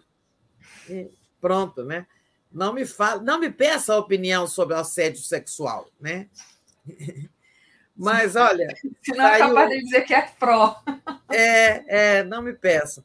Saiu uma, um levantamento aí de que dois terços dos casos das denúncias de assédio sexual que ocorrem na administração pública é, são arquivados sem punição, né? com impunidade dos assediadores. Isso dos casos que são registrados. Foram 905 entre 2008 e 2022. Ou seja, é muito pouco. A gente sabe que é muito, é muito pouco, né? É, esse número é muito pequeno, o número de denúncias formalizadas, porque a gente sabe que a maioria das mulheres não formaliza denúncia ou com medo de perseguição, medo de ser demitida, ou por vergonha, porque muita gente diz: ah, foi assediada porque deu bola, porque vestiu decote, porque, sabe? Então, a história de culpar a vítima vale daí também. Dizem, já, eu já vi muito esse argumento. Ah, não, mas se ela não tivesse dado uma brechinha, ele não teria assediado, né? É, então, muitas mulheres falam: eu vou, se eu for denunciar, vão dizer que é porque eu sou é, sem vergonha, né? Então, tá. É, então, essa impunidade não pode se repetir no caso da Caixa, né? porque é uma instituição importante, um alto dirigente no primeiro escalão do governo, né? presidente de um, grande, de um banco público desse, ele é do primeiro escalão do governo. É, isso não pode ficar impune. Agora, eu, tô até, eu até estou surpresa, agradavelmente surpresa, com a conduta da Daniele Marques. Não estou falando aqui da gestão que ela vai fazer na Caixa, porque ela é Bolsonaro, ela é, ela é ligada, ela é economista, ligada ao Paulo Guedes, veio da equipe do Paulo Guedes, deve ser neoliberal, né? Agora, nesse quesito particular do assédio, ela já afastou cinco dos 20 conselheiros da presidência e diz que todos serão afastados, né? vai se substituindo, porque também a gente não pode chegar e pôr todo mundo na rua. É, não é na rua, porque eles são funcionários, a maioria são funcionários de carreira, né? mas tirar do posto. É, ela está fazendo, então, uma limpeza no gabinete. Né? Ela deve trocar muitos dos 12 vice-presidentes da Caixa. Um já foi trocado, que era aquele vice-presidente de negócios que acobertava é, o, o Pedro Guimarães, né, o assédio dele contra as mulheres da Caixa, é, e ela disse ontem que, olha, o inquérito interno não vai poupar ninguém. Né? Quem transgrediu vai pagar. Bom, vamos ver se essa, essa, né, essa promessa dela se cumpre.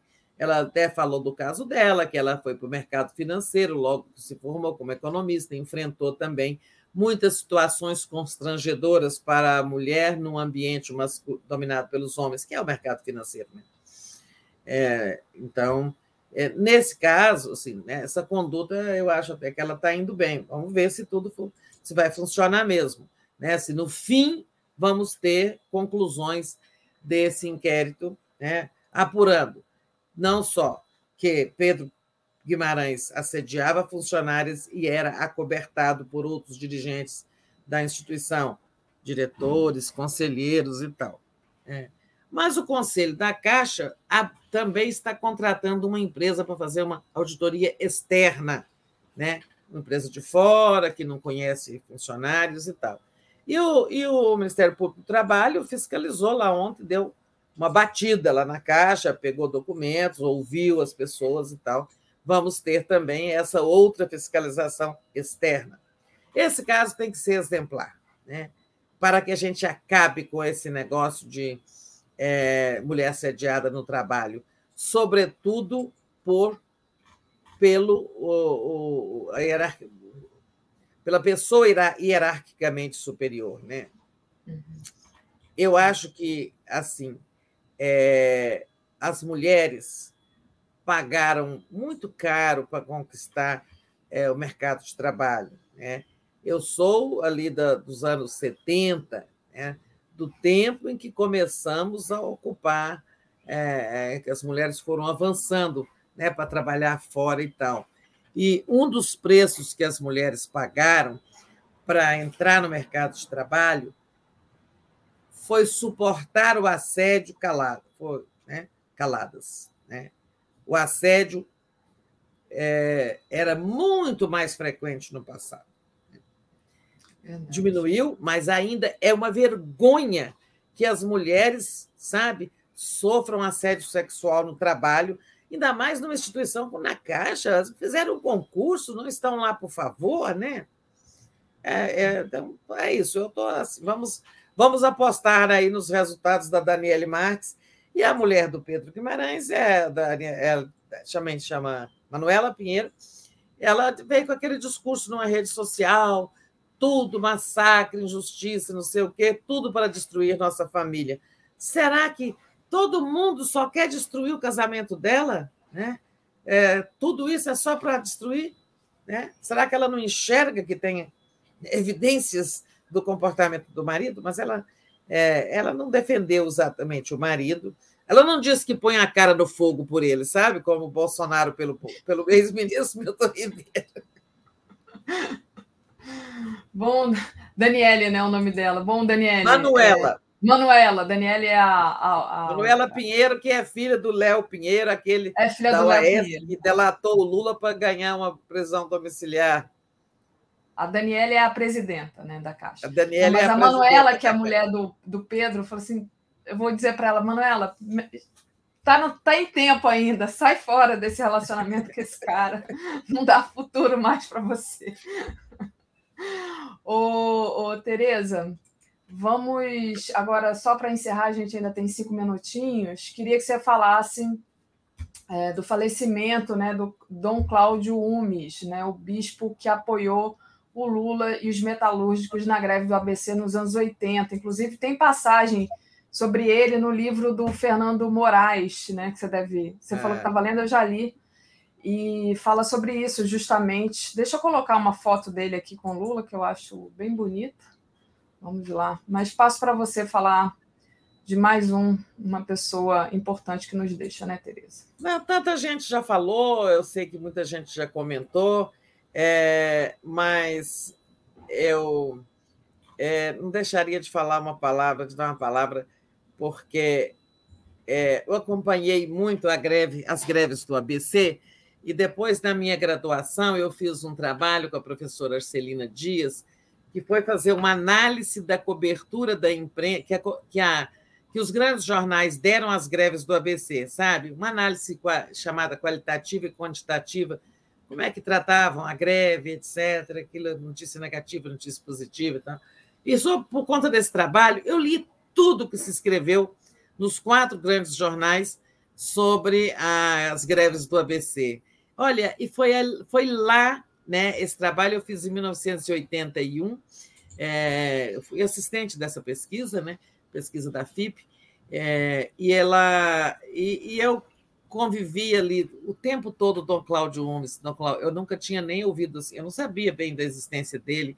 O tempo todo ele organizando, ele fazendo missas, ele organizando coleta de alimentos, etc. E depois disso, eu acompanhei sim a trajetória dele, sempre preocupado com os pobres, né? Aquela história que o Papa Francisco conta, né? Que quando deu a votação, o número de votos é, suficientes para que o, o, o cardeal argentino fosse escolhido Papa, quem estava ao lado dele era Dom Cláudio Gomes. Dom Cláudio Gomes deu um abraço e um beijo nele e disse: não se esqueça dos pobres. E o, o Papa Francisco disse que aquela palavra de Dom Gomes nunca é, sabe, ficou na cabeça dele e vai acompanhá-lo durante o papado dele. Né? Então, é assim: quando a gente perde pessoas que fizeram tão bem ao Brasil, né, a gente vê que não temos só é, gente ruim, né? embora tenhamos tanta gente ruim. Né? Uhum. A perda de um homem como Dom Cláudio faz pensar nisso, né? em tantas pessoas boas que o Brasil já produziu. Verdade, Tereza. Tereza, deixa eu compartilhar aqui com vocês as nossas nossos programas de hoje, a programação da TV 247. Às 10 horas, agora Daqui a pouquinho vai começar a Helena e Mário Vitor, Bolsonaro e Auxílio Brasil. O eleitor não é idiota. Às 11 horas a gente tem o Giro das 11. O tema é Caixa demite mais seis. Banco abrigava gangue de assediadores. É isso, né? Todo mundo ali armava para o Pedro. É, é uma farra. É uma farra. uma farra. Às 11 horas, Giro das 11. Ah, já dei. Às 13 horas, desculpa. País aguarda golpe com Vinícius Carvalho, é o podcast do Conde. Às 14 horas, Saramago e sua chave para compreender o estado de exceção. Às 15 horas, Estado de Direito, PEC do desespero inconstitucional. 16 horas, Observatório das Eleições, com Fernando Horta. Às 17 horas, Távola de fim de tarde. Às 18 horas, Léo Quadrado. 18h30, Boa Noite 247, a Tereza volta. 22 horas, o dia em 20 minutos e às 23 horas a live do Conde. Deixa eu só passar aqui, porque tem aqui ainda uns superchats que ficaram para eu ler. Agradecer demais a Paula Breves, que diz assim. É... Ela diz assim: o Rio é uma cidade de grande importância cultural, histórica e de lindas florestas, cachoeiras e praias. Atrai muitos interesseiros. Bom dia, queridas. Sem falar isso, ela está falando da beleza natural, nem sem falar de toda riqueza, né, Paula? Então, realmente atrai muita gente ruim ali disputando aquele poder. A Rosângela Pinheiro diz: Daphne, tomara que a gente se esbarre na Cinelândia. Tomara, Rosângela, doida para te conhecer pessoalmente. E o Iano diz assim: é preciso ter inteligência e jogo de cintura. Apoia um para Senado e outro deputado federal. Na próxima, todos apoiam esse deputado federal a senadora. A esquerda sempre terá dois senadores contra um da direita, diz aqui o Ian. E com isso, Tereza, eu termino aqui. Peço para o pessoal deixar o like e compartilhar a live. E te agradeço demais pelas análises. Então tá bem, Daphne. Amanhã ainda estaremos juntas. É, bom dia a todos e todas. Usei esse lenço português aqui em desagravo aos portugueses que foram ofendidos com o Bolsonaro cancelando o almoço oh. é, com o presidente Marcelo Rebelo. Muito lindo o seu lenço, adorei. Um beijo, Tereza. Valeu. Tchau. Tchau.